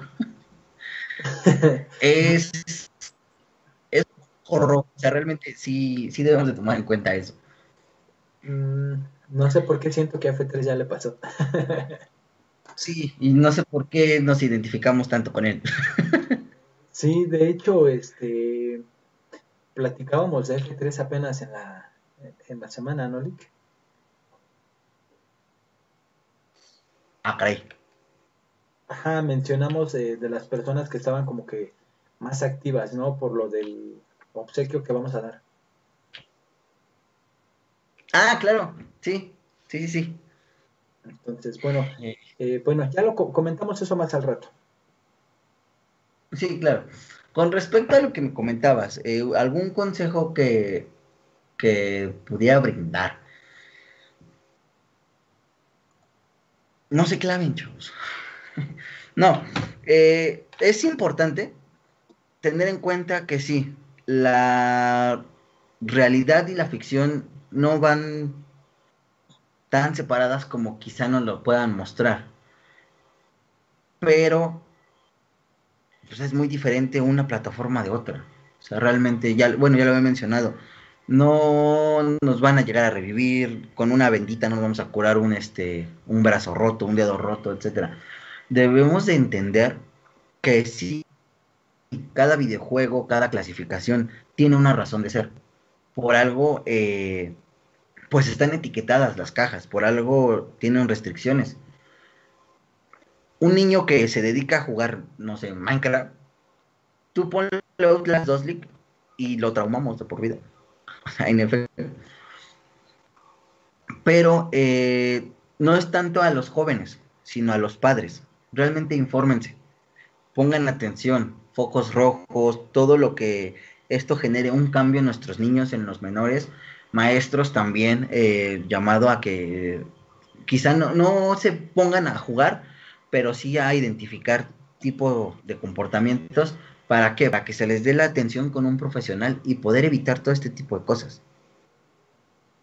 Principalmente, porque un niño al meterse a redes sociales, meterse a las tiendas de, videojuegos, pues estoy seguro que dicen, este se ve bueno y lo descargan, este me gusta y despiertan intereses mm, que no van de acuerdo a su edad y que puede generar esta afectación. Entonces, eh, padres, aguas, infórmense, vean, lo que sus hijos están viendo, lo que sus hijos están jugando y pongan reglas, pongan normas para evitar este tipo de cosas. Claro, y, si es necesario la, intervención de un especialista, pues adelante, ¿no? Eh, no pasa nada con llevar al, menor con un especialista, con un psicólogo, a ver eh, qué medidas se pueden llegar a tomar para evitar que tenga complicaciones, ¿no? Si bien tenemos que, por ejemplo, eh, jugadores profesionales de el juego que tú quieras. Por ejemplo, yo el que tengo más al alcance porque conozco del, juego es este que te mencioné, el eh, World of Warcraft, que es un juego altamente competitivo, se hacen torneos mundiales, donde los ganadores ganan una suma eh, bastante considerable de dinero, pero se consideran como deportistas, como atletas, no sé cómo decirlo, que tienen cierto tipo de tratamientos, desde psicológico como físico. Eh, acuden a ciertas actividades eh, físicas en el gimnasio, a terapias psicológicas y están en constante ambiente social, o sea, no los dejan que estén tanto tiempo eh, jugando a pesar de que a eso se dediquen, pero no es como que pasen todo el tiempo practicando o jugando, sino que eh, los llevan a, con especialistas también para ver qué tan bien están preparados para poder jugar o no, si no se están viendo afectados por el videojuego y etcétera. Muy bien, correcto. Estaba leyendo un comentario eh, de Cintia Pacheco Hernández. Dice, no solo les desata lo violento, ¿Cuánto nini cuarentón se la pasa todo el día jugando sin trabajar ni hacer nada productivo, sin ofender a nadie? Precisamente, o sea, hay personas, hay profesionales que realmente hicieron eso de su trabajo. Y ahí está el éxito, no vamos muy lejos. Y supongo que Héctor lo ha de conocer y la mayoría. Eh, está este Fede Lobo, que pues a raíz de, de su experiencia y de lo que hace, lo ha llevado a, jugar torneos, no nada más de LOL, hay muchísimos y sí realmente la, gratifica, bueno, el pago por, por ganar ese tipo de torneos a nivel nacional, internacional, continental, lo que sea, pues sí, de hecho hay datos que van desde los 3 mil dólares hasta los 20 mil. Entonces, sí, tienen que tener un, un, manager, una persona que los oriente, que les diga y todo. No, no son personas que así de la nada se, se pongan a jugar. ¿No? Tienen un team, tienen este personas especialistas, caso diferente, bueno, otro caso similar a este es el de Mima Capón, que este, también es un jugador ya grande, tiene creo que treinta y tantos años, treinta y ocho me parece, y de esto ha sabido hacer un empleo, pero pues también esta persona tiene preparación, es un psicólogo, es este, hasta cierto punto está consciente de lo que hace. ¿No? Entonces, este, sí, tiene, tenemos que tener en cuenta eso. Pero, eh, ¿por qué? No, adelante, adelante, adelante. Dice Héctor, excelente consejo y opiniones. Creo que haría falta como lo menciona, que los padres se involucren y tengan conocimiento de los videojuegos que les permiten jugar a sus hijos. Bueno, gracias por compartir la opinión con nosotros, Héctor. Mm, e, es que, por ejemplo, digo, nada, bueno, si bien sabemos que puedes comprar un juego de forma eh, virtual o digital, eh, y tener acceso a esto es más fácil, ¿no? Porque, ¿qué pasa? Pues le robo la tarjeta a mamá, a papá, y compro un videojuego, ¿no? A lo mejor, ¿cuánto me cuesta? No sé, 100 dólares, pues, no sé, la cantidad de que cueste. No se pueden percatar de esta situación, pero mm, ya al momento de ver que tienen gastos que ellos no realizaron, si es que le prestan atención a esto, eh, ahí deberían de empezar a poner atención, ¿no? De, a ver, ¿por qué gasté esto? Pedir cuentas del por qué me hicieron este cargo, en qué se vio reflejado, y si yo veo que ya compraron un videojuego, bueno, a ver, enséñame qué, videojuego compraste. A mí me interesa saber qué estás consumiendo. Ya, ya lo gastaste, ok. Eh, una medida disciplinaria por esa mala acción, pero también quiero ver qué estás consumiendo, si estás apto para jugar ese videojuego o no estás apto, porque como bien mencionabas, este, Nick, eh, los videojuegos ya nos informan, si, si vamos a comprar un videojuego eh, físico, pues padres vayan con los niños, no los dejen que entren a la tienda solos. Ustedes vean, infórmense qué tipo de videojuegos están aptos para las edades que tengan sus hijos. Si no están aptos, no se arriesguen, no les permiten que lo jueguen porque por algo tienen esa indicación de que no está apto para ciertas edades. Entonces, hay que obedecer ese tipo de, de advertencias porque por algo las ponen, que no solo son de adorno. Sí, además el tema que tocabas de las plataformas digitales, Lick, también eh, tendría que ser un, estado de alerta para los fabricantes y para las personas que programan este tipo de juegos.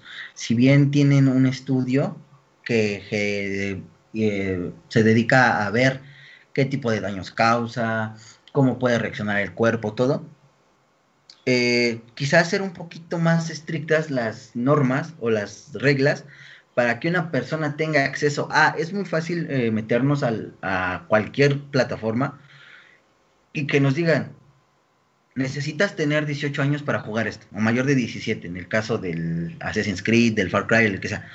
Eh, y hacer preguntas, ¿no? O sea, realmente darnos cuenta que la persona que está ahí cumple con los parámetros de edad. Obviamente no es como poner un escáner de decir, bueno, la edad y todo, pero sí deberán de, generar algún sistema para identificar, ¿no? Que si es un niño o es un menor, de eh, mayor de edad. Porque también, digo, es fácil mentir en nuestra edad y yo creo que la gran mayoría de nosotros lo hemos hecho con plataformas que nos dicen, por ejemplo, no sé, ¿cuál necesitará aprobación? ¿Tinder? no sé, eso me viene a la cabeza. O X, ajá. Ah, sí, sí, es verdad. Y ponen sus típicos eh, juegos, bueno, no son juegos, de reconocimiento de decir, ok, selecciona eh, los, los semáforos, los cuadros que tengan semáforos, selecciona los cuadros que tengan carros o puentes. Y pues es muy fácil, ¿no? El, llenarlo y ya y mientes en tu edad. Entonces también deberían de, controlar esa parte los, los mm. creadores de, ¿Sabes qué pasa este, en esa situación, Lick? es un poco complicado porque si bien eh, desarrolladores altamente profesionales, que son desarrolladores de software, por ejemplo, de la aplicación o de algún editor de video, lo que sea, eh, sale un pirata informático y ya te genera la clave o te vende una clave pirata o un generador de claves para que tú puedas jugar un juego de forma eh, estable, pero el juego es pirata o es robado, ¿no? Por así decirlo. ¿Y qué nos haría pensar el hecho de que no pudiéramos burlar este tipo de situaciones, ¿no? Si lo estamos comprando a lo mejor bien en línea ilegal, pero pues en internet va a haber esta información, ¿no? Cómo entrar al videojuego que te pide tal edad, cómo burlar el sistema de seguridad de tal juego. Entonces aquí tenemos esa situación de que realmente no serviría de mucho. Aquí creo que tendría que actuar más la figura paterna o los tutores para evitar este tipo de situaciones, pero es una opinión personal. Claro. No, sí, creo que le exageré bastante, me proyecté. No, no, no, digo, es tu, es tu opinión y es tu percepción. Y sí, concuerdo contigo que deberían de hacer algo, pero va, va a pasar algo que se va a terminar burlando, ¿no? Tenemos un claro ejemplo, nuestro Windows 10. ¿Cuánta gente no tiene el Windows 10 eh, pirata y te descargas un activador y burlas el sistema de seguridad del propio Microsoft? Estamos hablando de Microsoft. Entonces, eh, creo que sería trabajo mm, tirado a la basura, por decirlo de alguna manera, porque en algún determinado momento iba a ser eh, violentado este, este sistema de seguridad. Sí, claro. Y a la, larga, pues, eso es piratería, ¿no? Exactamente, es, este, piratería. Digo, ya eso es otra, otra, otro tema muy, muy aparte de. Claro. Eh, Héctor Pérez dice, sería muy difícil poner esos filtros y más ahora con el internet, ya que siempre hay formas de violentar esos candados. Exacto, es lo, es lo que comentaba este el licenciado Julio igual y se podría hacer el intento, ¿por qué no? Claro, pero, terminaría siendo, estoy totalmente seguro que terminaría siendo este violentado ese, ese sello o ese sistema de seguridad. Ok, ni haciendo preguntas así, o sea, yo estoy seguro que un niño, si le preguntas a cómo está el kilo de, aguacate, no te vas a saber decir. Ah, no es cierto, eso ya es bueno. Este, pero sí. Eh, ¿Qué otra cosa, Ale? Eh, bueno, tocado en, eh, pues este... teníamos ahí más, este, más casos, ¿no? De referente a lo de los videojuegos. Así es, tenemos otro, bueno, realmente, ¿cuántos hemos leído? Ya he perdido la cuenta. Eh, bueno, proyecta el que tú gustes, no hay problema. Bueno, los de GTA ya los habíamos hablado. Eh, juegos de, terror. Aquí hay uno, no sé si todos o algunos de ustedes eh, conozcan el caso de Slenderman. De hecho, fue un caso que salió en la revista muy interesante. Mm, yo nunca he jugado este Slenderman o Zelderman, no sé cómo se llama, pero sí he llegado a ver eh, ciertas publicaciones al respecto. Ok. Este. Está, realmente el juego está bueno. Por ese terror a mí me encantan ese tipo de juegos. Y está chido. Eh, F3 nos comenta, creo que también hay juegos violentos en el celular, bastantes. Sí, en todos lados. Eh, el personaje de internet, Slenderman, fue usado el año pasado por dos niñas eh, de 12 años como excusa por intentar asesinar a una de sus amigas acuchillándola 19 veces, eh, una de ellas cerca de su arteria mayor, que al ser cortada había muerto en cuestión de minutos. Las chicas Morgan Grazer y Anis Weir, perdón si no lo pronuncio bien, pero no hablo inglés, dijeron que querían probarle algo a Slenderman, pero para convertirse en sus agentes. Perpetrando el crimen, haciendo, perdón, este, teniendo el acto en un bosque para refugiarse de las autoridades y obviamente llevándolo a donde habitaban los personajes o el personaje y fue planeado por meses para llevarlo a cabo en ese lugar y pues obviamente jugar a las escondidas en ese árbol. Digo, es parte de la temática del, juego. Pero, ¿cómo, ¿cómo ven ustedes apuñalarla 19 veces? No les bastó con 3, 19. Pues es que aquí tenemos eh, otro, otro caso más de que hacen una confusión, una distorsión de lo que es la realidad con lo que es el, videojuego, ¿no? Eh, alguna de ellas tuvo que ser la principal, eh, digamos, protagonista para poder llevar a cabo esta actividad y la otra se dejó manipular. Pero, pues vuelvo a lo mismo, aquí estas pequeñas tuvieron que haber tenido ciertas actividades diferentes que en el hogar no fueron detectadas. O sea, en casa no se detectaron esas actividades y pues lo llevaron al siguiente nivel. Y también es el a qué hora, ¿no? Realizan esas, actividades. O sea, yo, yo leí el caso en, lo, digo en la revista, muy interesante. Ajá. Ya, patrociné. Este, me parece que fue en la noche. Eh, niñas de 12 años, ¿por qué no están bajo la supervisión de, un adulto? Digo, no sé cómo se maneje los horarios de trabajo en, en casa, pero yo creo que ya es una hora en la que tanto padre como madre deberían de estar al pendiente de, ¿no? Y si realmente, volvemos a lo mismo que comentabas, el hecho de, notar este cambio de, actitudes, de comportamientos y todo eso, pues sí, sí es un indicador de que algo malo va a pasar. Digo, en este caso, pues fue la muerte de, una de las niñas y pues es este muy difícil y a la vez eh, pues triste, ¿no? Claro. Eh, aparte de, los cambios emocionales que puede llegar a tener, hasta en la alimentación te puedes dar cuenta, ¿no? El hecho de, bueno, es que come demasiado rápido para seguir jugando, o a veces no come para seguir jugando. Esto también es un indicativo de decirme, ok, tengo que prestar atención en algo.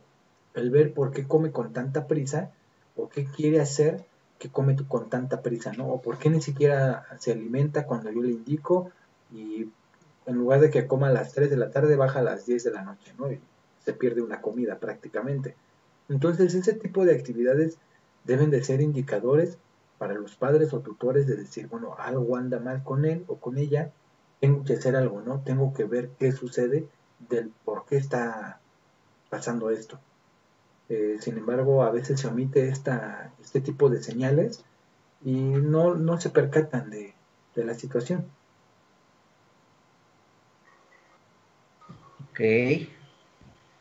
Es completamente entendible. Eh, ¿El chat ha tenido alguna experiencia así? ¿Han hecho algún berrinche por, por un videojuego? ¿Han hecho mm, alguna cosa de este estilo por, por andar jugando? ¿Tú alguna vez has aventado el control y te has enojado y has hecho algún berrinche así? Berrinche sí, aventar el control no, también caro. Pero, por ejemplo, yo que, con, con Ed Zombie, con Edgar Díaz juego este Free Fire y a veces con su primo, eh, sí nos ponemos bien, eh, pues, alterados por, por la situación de que vamos bien, vamos bien, vamos bien y de repente llega alguien que le decimos está campeando, está ahí esperando a que pasen para matarnos. Y sí nos molestamos de que, ah, nosotros estamos jugando, nosotros sí nos estamos rifando en, en campo abierto y es mugre jugador está escondido. Es yo creo que más lo que nos pone, ¿no? Y sí nos ha pasado de que incluso estando en línea, este, nos ponemos a repetir. Nada más es un juego, nada más es un juego, solo es un juego, diviértete. Y así como que lo calmamos, pero al principio sí es como de explotar, de decir, bueno, de, ofender, ¿no? Sí. Mm, pues yo creo que no, he hecho alguna actividad así como que de aventar el mando, de... Mm, creo que no. Pero bueno, al menos ahorita que tengo, hasta donde yo me acuerdo, no. No sé si en mi infancia llegué a hacer eso, pero según yo no. Pero berrinches, sí llegué a hacerlas, eh, a hacer los berrinches en el juego de Warcraft, en las, se llamaban arenas, ¿no? Competías tres jugadores de un equipo y tres contra otros. Tenían que pelear entre ellos. Entonces, a veces por cosas tan simples como el simple hecho de no moverte del lugar, te costaban la partida, ¿no? O tus puntos que ibas acumulando. Entonces, eso sí era así como de hacer berrinche, de, ah, estás bien tonto, ya la regaste. Cosas así, ¿no? Eh, pero creo que no, no pasaba de ahí. ¿De eso? Ajá. O que, o que a ti te ofendieran, sea, que tú, tú estás jugando bien y todo, y pues así de que pues, me tenía que morir en algún momento de la partida. Y te matan y, y otro jugador empieza a decirte lo mismo, ¿no? O el típico... ¿Qué crees? de, Estás bien manco, chamaco, cosas así. Perdón. Eh, fíjate que no, porque la comunidad de ese videojuego no es tóxica, o bueno, cuando yo dejé de jugar no era tóxica, porque tenemos aquí un factor importante. Para jugar ese videojuego, pues tienes que comprarlo y aparte tienes que pagar una mensualidad. Entonces no es como que un niño de 12 años, de 11 años va a tener como que la solvencia para pagar cada expansión del videojuego que salga porque constantemente salen expansiones y aparte para pagar la mensualidad del juego. Em, eso reduce bastante la, mm, la población o la comunidad tóxica. No, no es como un League of Legends o como un este eh, no sé, Minecraft, que cualquier persona entra a jugar y un niño de 12 años entra a jugar y haces algo mal y ya te estás diciendo que le va a hacer cosas feas a tu mamá, ¿no? En este juego es totalmente diferente, como que la mayor parte de las personas que juegan ya son un poco más adultas o por lo menos ya trabajan y ya son un poco más maduras, ¿no? Porque pues solitas se solventan su juego, se compran sus expansiones y entonces como que ya tienen un grado más de madurez. De hecho, este, nos organizábamos entre amigos de, bueno, conocidos en el mismo juego, de diferentes lados, ¿no? Yo llego a tales horas, yo salgo de la escuela a tal hora, eh, otro man salió de trabajar a tal hora y nos reuníamos en el videojuego a ciertas horas para jugar, pero teníamos nuestras limitaciones porque pues unos estudiábamos, otros trabajaban, entonces cambia totalmente, Lick. O sea, nos dijiste pobres e inmaduros, qué triste. No, no, no, ¿por qué? no, pues que dijiste, no, es que World, Cup ya lo pagamos nosotros y, la, o sea, nosotros jugamos Free Fire y pues, obviamente sale gratis. No, y nos enojamos. no, para nada, ¿cómo crees? no, no es cierto, es broma. Eh, Abraham S nos dice algunas susceptibles, nada, sí, yo lo sé. Eh, algunas personas son más susceptibles eh, que otras a explotar por ciertos estímulos de estrés y ansiedad causados por el mismo juego. También los comentarios contarían. sí, obviamente también cuentan. Pues sí, porque puede ser tóxico en el. ¿Perdón? No, no, adelante, adelante. Digo, puede ser eh, tóxico en el videojuego mediante el chat. Yo sí vi eso en el juego de League of Legends. Y de hecho, dejé de jugar mucho ese juego por esa situación, porque eh, pues yo entraba a jugar y veía que se insultaban entre mismos compañeros o entonces digo men entras a jugar ¿por qué te pones así no? y este no que estás de troll y tonterías así no y por medio del chat digo no manches cómo ha de estar este güey en su casa no azotando la cabeza en el jodido teclado qué onda porque se ponían bien intensos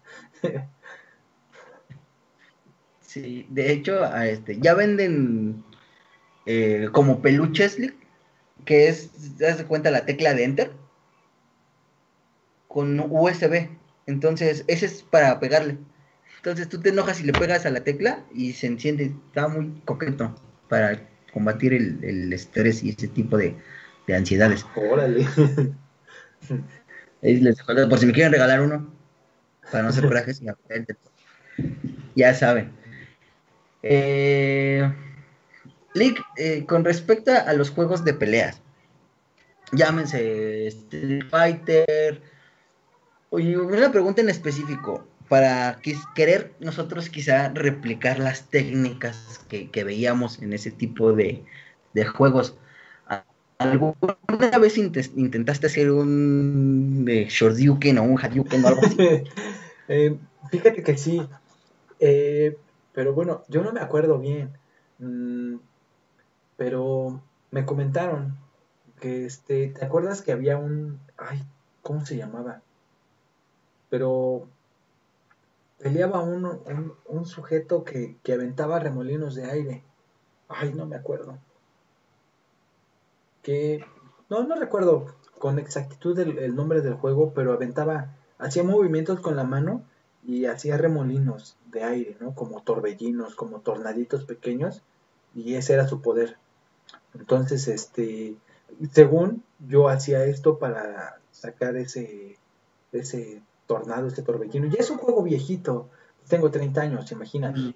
Fue cuando yo estaba chavito, cuando hacía eso. Entonces, eh, yo quería sacar ese, esa habilidad, ¿no? Ese poder. Pero pues no me acuerdo, exactamente no me acuerdo. De, ni del nombre del videojuego ni del personaje. Me suena el King of Fighter League. Creo que sí, era de peleas. El personaje no, no lo recuerdo. Incluso un Jamejameja, los que veíamos ese Dragon Ball, yo creo que lo intentamos. Bueno, ¿por qué la pregunta? Chat, igual y si, si ustedes lo intentaron hacer, háganlo saber. Este, bueno, ¿por qué la pregunta? Eh, hubo otro caso en el año 2007 en donde una pareja de adolescentes asesinó a una niña de tan solo 7 años. Eh, eran este, la chica se llamaba este, Heather y el, joven se llamaba este, Lemar y mataron a su, a su hermana de la chica de 7 años por intentar hacer los movimientos del Mortal Kombat. bueno, pero yo al menos lo hacía solito, no, no lo hacía dañando a otras personas. Me justifico con, con eso. Eh, no, no, te escucho. Los que no saben en el chat, eh, yo antes entré. Sí. Digo, incluso hasta con un peluche, digo, para los que no lo sepan en el chat, yo hubo un tiempo en el que entrené lucha libre. Y mi hermana tiene un gusto increíble por los changos. No, no me acuerdo de dónde salió el mugre chango, tenía un chango enorme. En ese caso, en ese entonces yo también estaba chiquito, entonces el chango y yo nos dábamos un entre. Y siempre agarraba el para hacerle los movimientos. Pero digo, ahí te justificas, ¿no? Es un peluche. Pero este tipo de personas que se, ponían a jugar a la niñera violenta, porque así le, le, llamaban al juego, pues este se daban a la tarea de, golpear a la niña.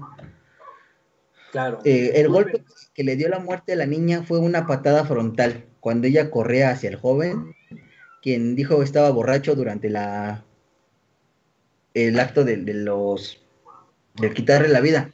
Pero imagínate una patada de frente a una niña de 7 años, tú teniendo 17, o sea, 10 años, la sacas volando. Y realmente, no sé por qué, digo, sé que es feo, porque la niña perdió la vida, pero te imaginas el movimiento que hizo su cabeza la niña a la hora de recibir la patada. Obviamente, daña el cerebro, las cervicales por el movimiento brusco, y realmente, pues era inevitable que tendría que pasar esto. No, pues le destroza todo. O sea, imagínate, le destroza la, caja torácica, no, no, en fin. Qué, lamentable, ¿no? Que tenga que pasar este tipo de, situaciones. Pero vuelvo a lo mismo, aquí hay que prestar muchas atenciones a todo eso. Y de, hecho como hermanos, ¿no? Es decir, o como tíos, por ejemplo, en mi caso, ver, eh, oye, hermana, eh, tus hijos están jugando demasiado esto, ponles atención, están cambiando eh, ciertas actividades y si te hacen caso, pues qué bien, y si no, pues tú no puedes hacer nada, ¿no? Pero como que pasar la alerta, sí podemos. Sí, claro. Eh, otro caso, uno, uno más de, esta lista que habíamos este, encontrado, es... Eh, todos ubicamos, supongo que el, juego de Final Fantasy. Mm, yo sí lo conozco, pero no lo he este yo sí lo he jugado, no se me hizo muy bueno, que digamos. Se me hizo un poco aburrido. Igual y porque, igual no sé mucho inglés, no sé leer, no sé traducir. No sé cuestiones básicas, entonces por lo mismo no, no le di la continuidad que... Eh, este fue uno de los primeros casos que se le atribuyó a la responsabilidad de un videojuego de manera mediática en España. José Rabadán, de 16 años, asesinó en el año 2000 a sus padres y a su hermana de 11, quien padecía síndrome de Down. El arma que utilizó para perpetrar el asesinato era una katana, una espada que su padre le regaló y que era muy parecida a la del protagonista del videojuego de, Final Fantasy. Me parece que la edición era la 8. Y pues además este, llevaba el mismo look el niño del personaje Y según dicen, quería, quienes lo conocen, estaba obsesionado con, con dicho videojuego. O sea, digo, es repetitivo, es lo mismo que hemos estado diciendo, ¿no?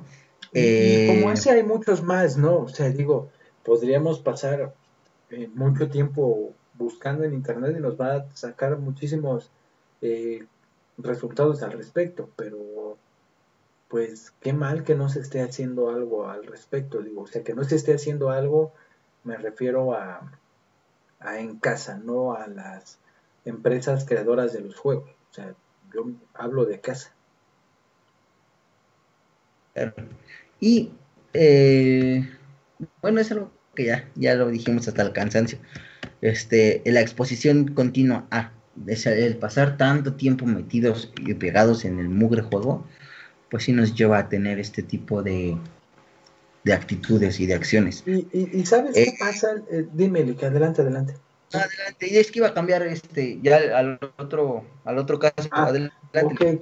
Eh, que a veces como adolescentes llegan a justificarse o personas que juegan demasiado se justifican en el hecho de, pues, ¿qué prefieres, no? Que esté jugando o que esté este, de vicioso allá afuera, ¿no? Tomando, eh, drogándome, robando, asaltando, lo que sea, ¿no? Se justifica en este hecho, pero no se dan cuenta que también se están generando un daño, están cayendo en un vicio, en una adicción, en una necesidad, porque después el, el hecho de pasar a un medio de entretenimiento pasa a ser hacer este, una adicción y de una adicción pasa a ser a una necesidad de que necesitas estar jugando porque ya no puedes estar sin eso. Ya, literal ya es como una droga, como, un, como una adicción, el hecho de que ya lo necesitas porque ya no puedes estar sin él, ya lo necesitas para estar relajado. Si no juegas te estresas, te pones de malas y te pones a lo mejor violento, ¿no? Entonces, eh, tener cuidado en que no se caiga en esta situación. Sí es preferible o yo en mi caso eh, prefiero ver a una persona que esté jugando un videojuego a verla que esté en calle alcoholizándose, ¿no?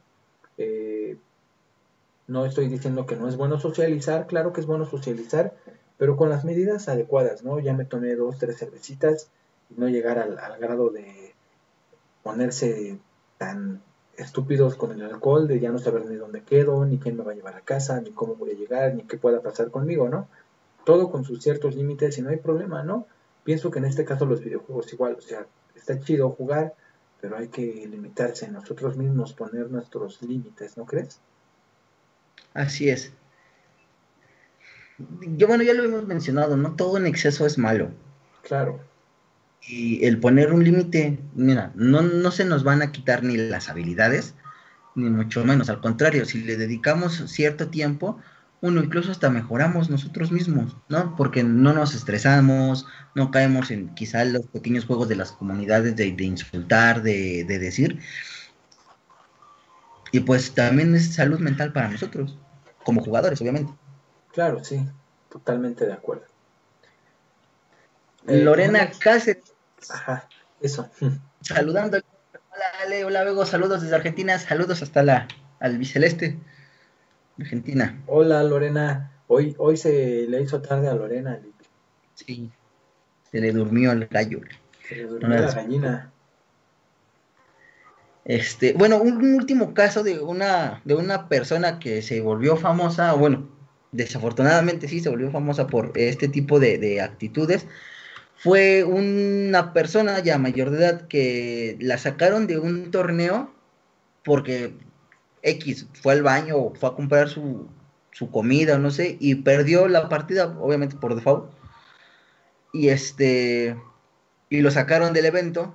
Esta persona sale del, del coliseo en donde se está realizando y regresa con un arma de fuego y empieza a disparar. Esto fue en el año 2012. Fueron 62 personas de las cuales, eh, por aquí tenía el dato, este, pues la mayoría fueron menores de edad que estaban este, haciendo presencia en el, en el torneo, obviamente por querer ganar su el premio, la competencia y todo, y pues lo perdieron todo. No inventes, oye, eso está cañón, ¿eh? Y eso, y eso realmente podemos decir que es un capricho. Pues es, eh, es capricho y es impotencia, ¿no? El hecho de que no pudo hacer nada por, por poder continuar y llegó a tal grado la frustración que mira lo que desató la, la persona, ¿no? Ese no lo había escuchado, ¿eh?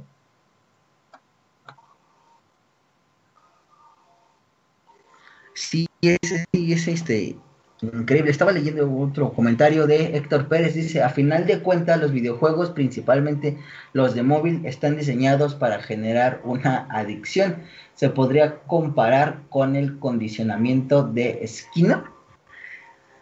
Me suena Skinner, lo asocio. Mm, no, no, no me suena. A mí sí, sí me suena, es este de una rama de psicología. Pero eh, Ay. No, lo, lo voy a hacer y si recuerdo, este, lo, lo comento en el Ok, sí. sí. Eh, Lick, ¿qué te parece si hacemos mención de lo que tenemos ahí preparado para la audiencia? Bueno, de lo que tienes preparado para la audiencia. Eh, pues tenemos muchas cosas, Lick. Bueno, lo podemos dar así como que, a grandes este, rasgos. El uno, vamos a seguir teniendo este, invitados en, el, en, este, en este espacio de los podcasts, hablando de, diferentes cosas. Obviamente, no perdiendo la, línea de lo que es hablemos de ciencias forenses, eh, asesinos seriales, problemas de este tipo, y todo eso, pero con, presencia de, mismas personas que gustan sobre el tema. No es por, hacer un spoiler ni nada, pero tenemos una invitada próxima, me parece que es de, ¿de dónde, mm, De España. De España. Entonces, este, pues, esta comunidad está creciendo, a mí me da gusto y pues eso lo vamos a ir eh, dando en su momento, lo vamos a organizar bien para que este, salga como debería. Así es. Y... Que... No, adelante. Ah, ¿qué, otra cosa, Lick? Eh, sobre lo que vamos a hacer en el podcast número 20. Ok, para el podcast número 20 es tanto nuestro, nuestro gusto por tenerlos aquí en el chat, en, los videos que, que, se suben a media semana, que hablamos de ciencias forenses, llámese el licenciado Julio, yo mismo, eh, yo mismo y en persona, vámonos. Eh, queremos hacerles un obsequio de regalar eh, libros. Digo, este, creo que lo he comentado anteriormente. Me, de niño a mí me hicieron el comentario de no hay mejor regalo que le puedes hacer a una persona que el de regalarle un libro.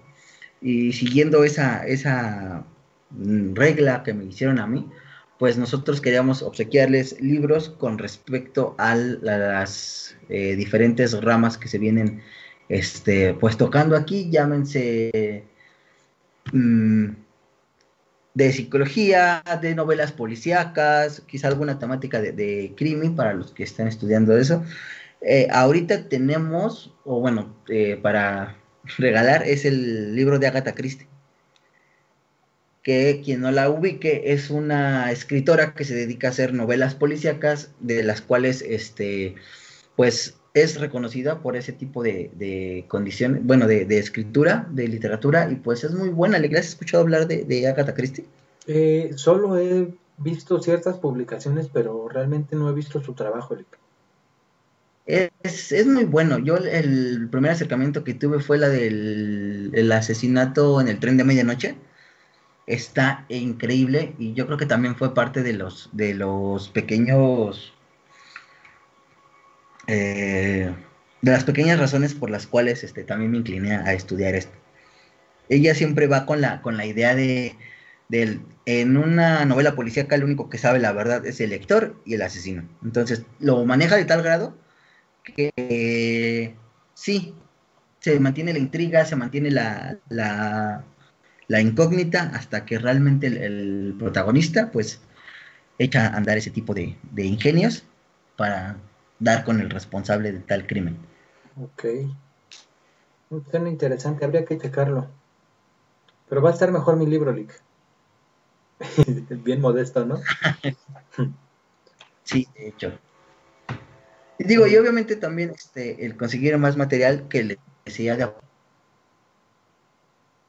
y todo eso. Sí, sí, eh, bueno, tendríamos que ver este qué tipo de títulos eh, le gustaría a la audiencia, ¿no? Por ejemplo, que pues queden como que un ejemplo, ¿no? Eh, como qué tipo de títulos les gustaría, ¿no? A lo mejor mm, nosotros queremos regalar, por ejemplo, yo en mi caso estoy pensando en regalar alguno de fotografía, alguno de, no sé, de crimi, pero a lo mejor ellos buscan otro tipo de cosas, ¿no? Claro, sí, también es, digo, por eso se, se anuncia, porque pues también sus ramas son diferentes, tenemos de diferentes gustos, de diferentes eh, vocaciones. Entonces, este, pues que nos lo hagan saber en el chat y posteriormente estaremos este, soltando la dinámica para que este tipo de, de actividades con ustedes, pues se nos, se nos den en menciones especiales, ¿no? Digo, ya va a ser el, podcast. Al Facebook Link, porque vamos a realizar una encuesta ahí, ¿no? En el, en el Face sobre esta temática, ¿no? Sobre esta dinámica más bien. Ah, sí, sobre, sobre los libros. Ajá. Ajá, sí, entonces quien no esté en el grupo de Facebook, córranle, únanse, hablemos de ciencias forenses, este, para que sean parte de y no se queden afuera. Eh, Héctor Pérez nos comenta, mejor conocido como el condicionamiento operante en base a la recompensa y el castigo. Claro, ya me acordé, incluso lo, hacen en ejemplo con una paloma. Eh, se acerca una paloma y una, este, y una puerta se abre de a, cada cierto tiempo. Entonces eh, ella está acostumbrada a, ah, cierto, primero a picar una, una tecla para que se abra y poder comer. Y después lo cambia y se levanta a cierto tiempo. Entonces la paloma se condiciona a decir, bueno, si yo aleteo o lo que yo sea que esté haciendo me va a dar esta recompensa, pues obviamente lo voy a seguir haciendo. Sí, sí cierto. Eh, bueno, es el ejemplo que, que da Askin en un video, el de la paloma con el alimento. Ok. Eh, Cintia Pacheco Hernández nos dice, ¿aplica el derecho de antigüedad? Obviamente. Claro, sí, totalmente. Hmm. Lorena Cáceres nos dice, cualquier libro es bello y si viene de ustedes, aún más. Muchísimas gracias por ese afecto. Y pues sí, esa es la, situación que les teníamos y bueno, eh, no sé si vieron el video de Edmund Kemper, que les haya parecido. Eh, honestamente se le dedicó mucho, mucho, mucho, de verdad, mucho tiempo a ese video. O sea, y a pesar de que dura como 25 minutos, pero se le dedicó demasiado tiempo, ¿no, Lick? Así es, tanto en De entrada, para ponernos de acuerdo con todas las personas que colaboraron. Que de un principio iban a ser más, pero terminamos acortándolas. Así es, entonces eso también pues nos, nos lleva a modificar este, temáticas, oye, ahora tú tocas este tema y sabes que mejor lo va a tocar esta otra persona. Entonces sí, es este, pues fue un trabajo en equipo bien hecho, en especial la, la edición que corrió a manos del licenciado Julio, se la rifó, en lo personal me, me encantó cómo quedó ese mugre documental. Bueno, no, no mugre porque está bien hecho, pero sí, este documental me encantó cómo quedó, este, la participación y todo.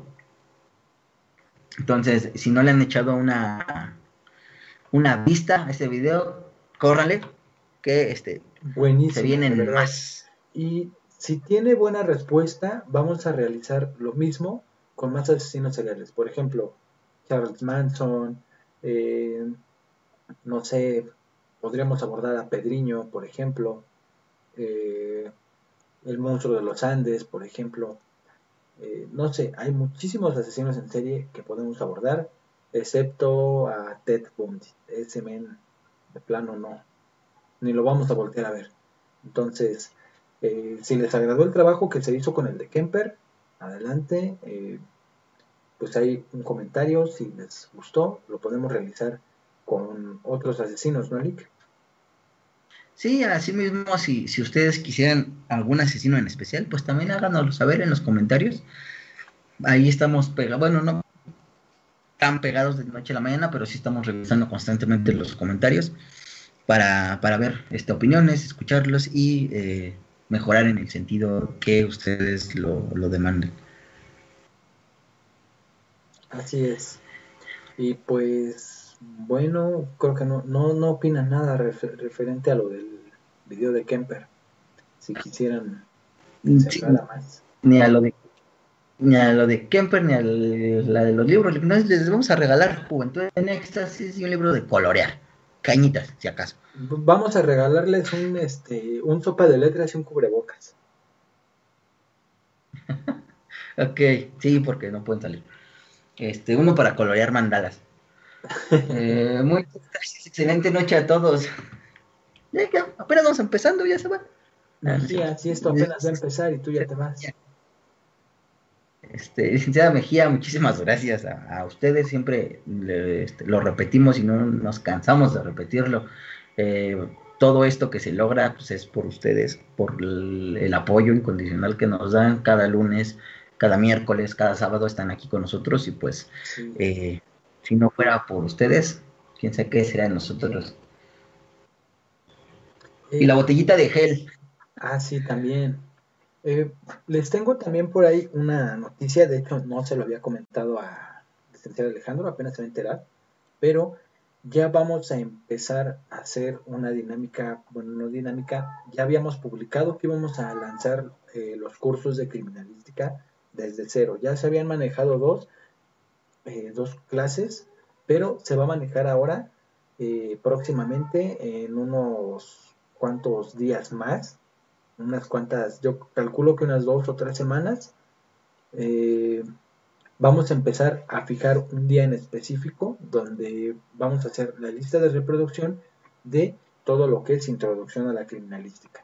Posterior a eso, eh, bueno, pero hablando de criminalística, me refiero a criminalística en general, desde lo que es fotografía, balística, medicina, etcétera. O sea, todo, todo, todo en general. Van a tener ahí el contenido de Crimi, no va a faltar nada. Se va a manejar mediante un índice, mediante una temática, basado todo en ciertos libros, todo con fundamentos. Ya saben cómo trabajamos nosotros, pero ya se va a empezar a trabajar con eso. Entonces, eh, para que estén pendientes, las personas que quieren estarlos checando, se van a estar subiendo entre semana, pero va a estar ahí.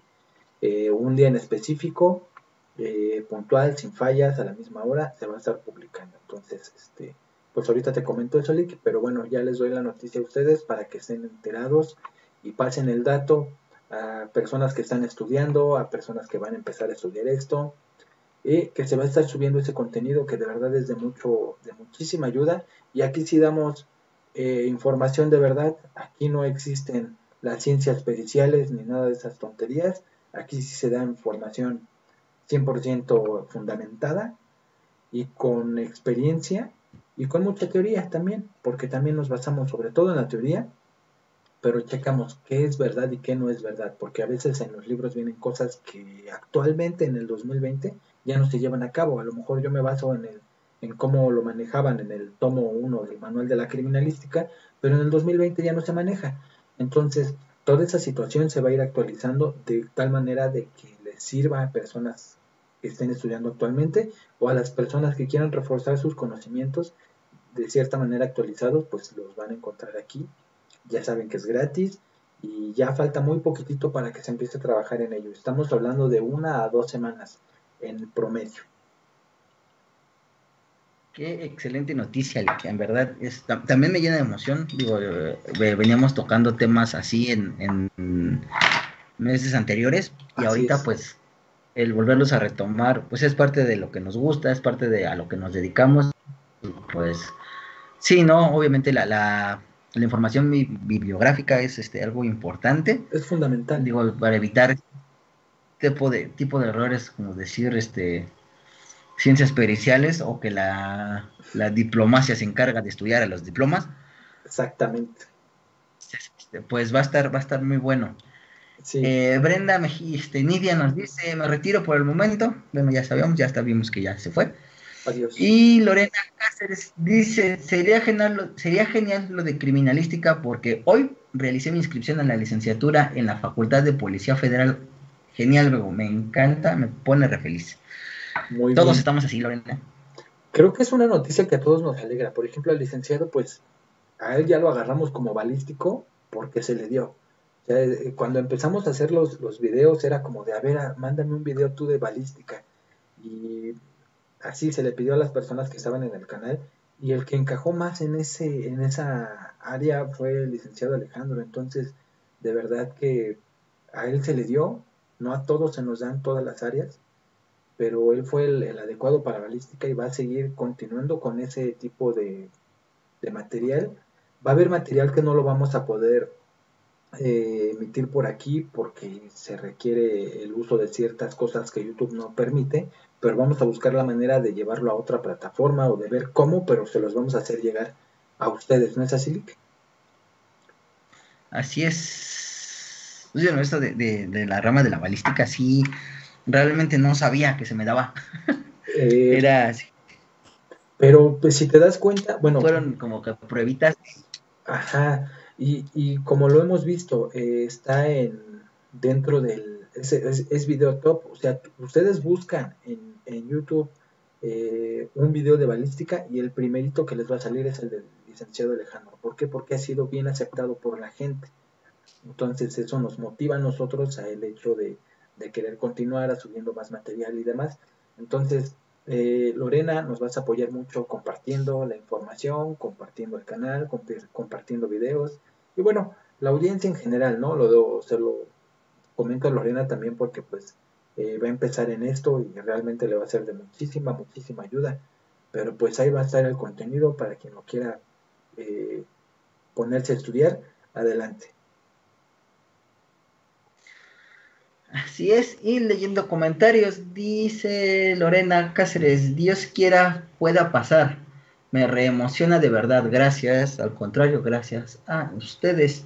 Y Cintia Pacheco Hernández, los felicito mucho, son ideas que se concretan, todo a su debido tiempo y me da gusto que estén logrando estos objetivos y van por mucho más. Muchísimas gracias. Así es, y todo gracias a ustedes, ¿eh? de verdad que nosotros ponemos el contenido, pero ustedes son los que hacen a que crezca esto.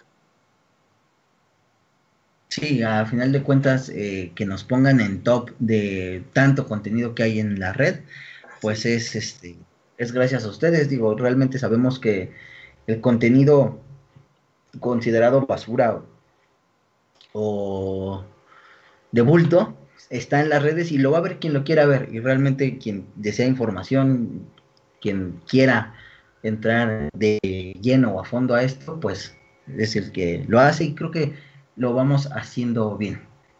Claro.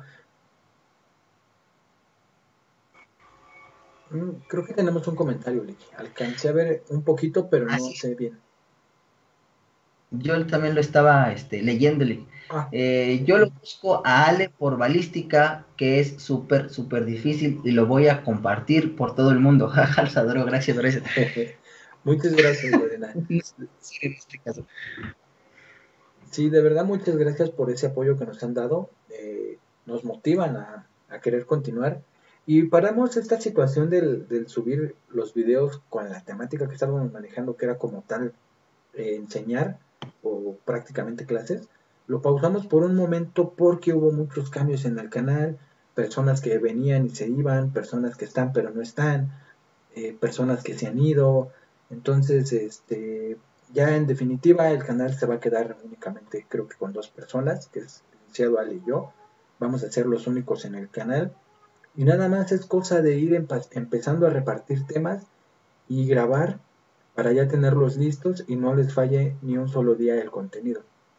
O sea, me refiero a que vamos a tener ya el contenido grabado y se va a ir publicando automáticamente para que ustedes lo vayan viendo. Por eso les mencionaba que en unas dos, tres semanas quizás, máximo cuatro, que no creo, pero ya van a empezar a ver ese contenido. Ustedes esténse bien, bien pendientes de verdad.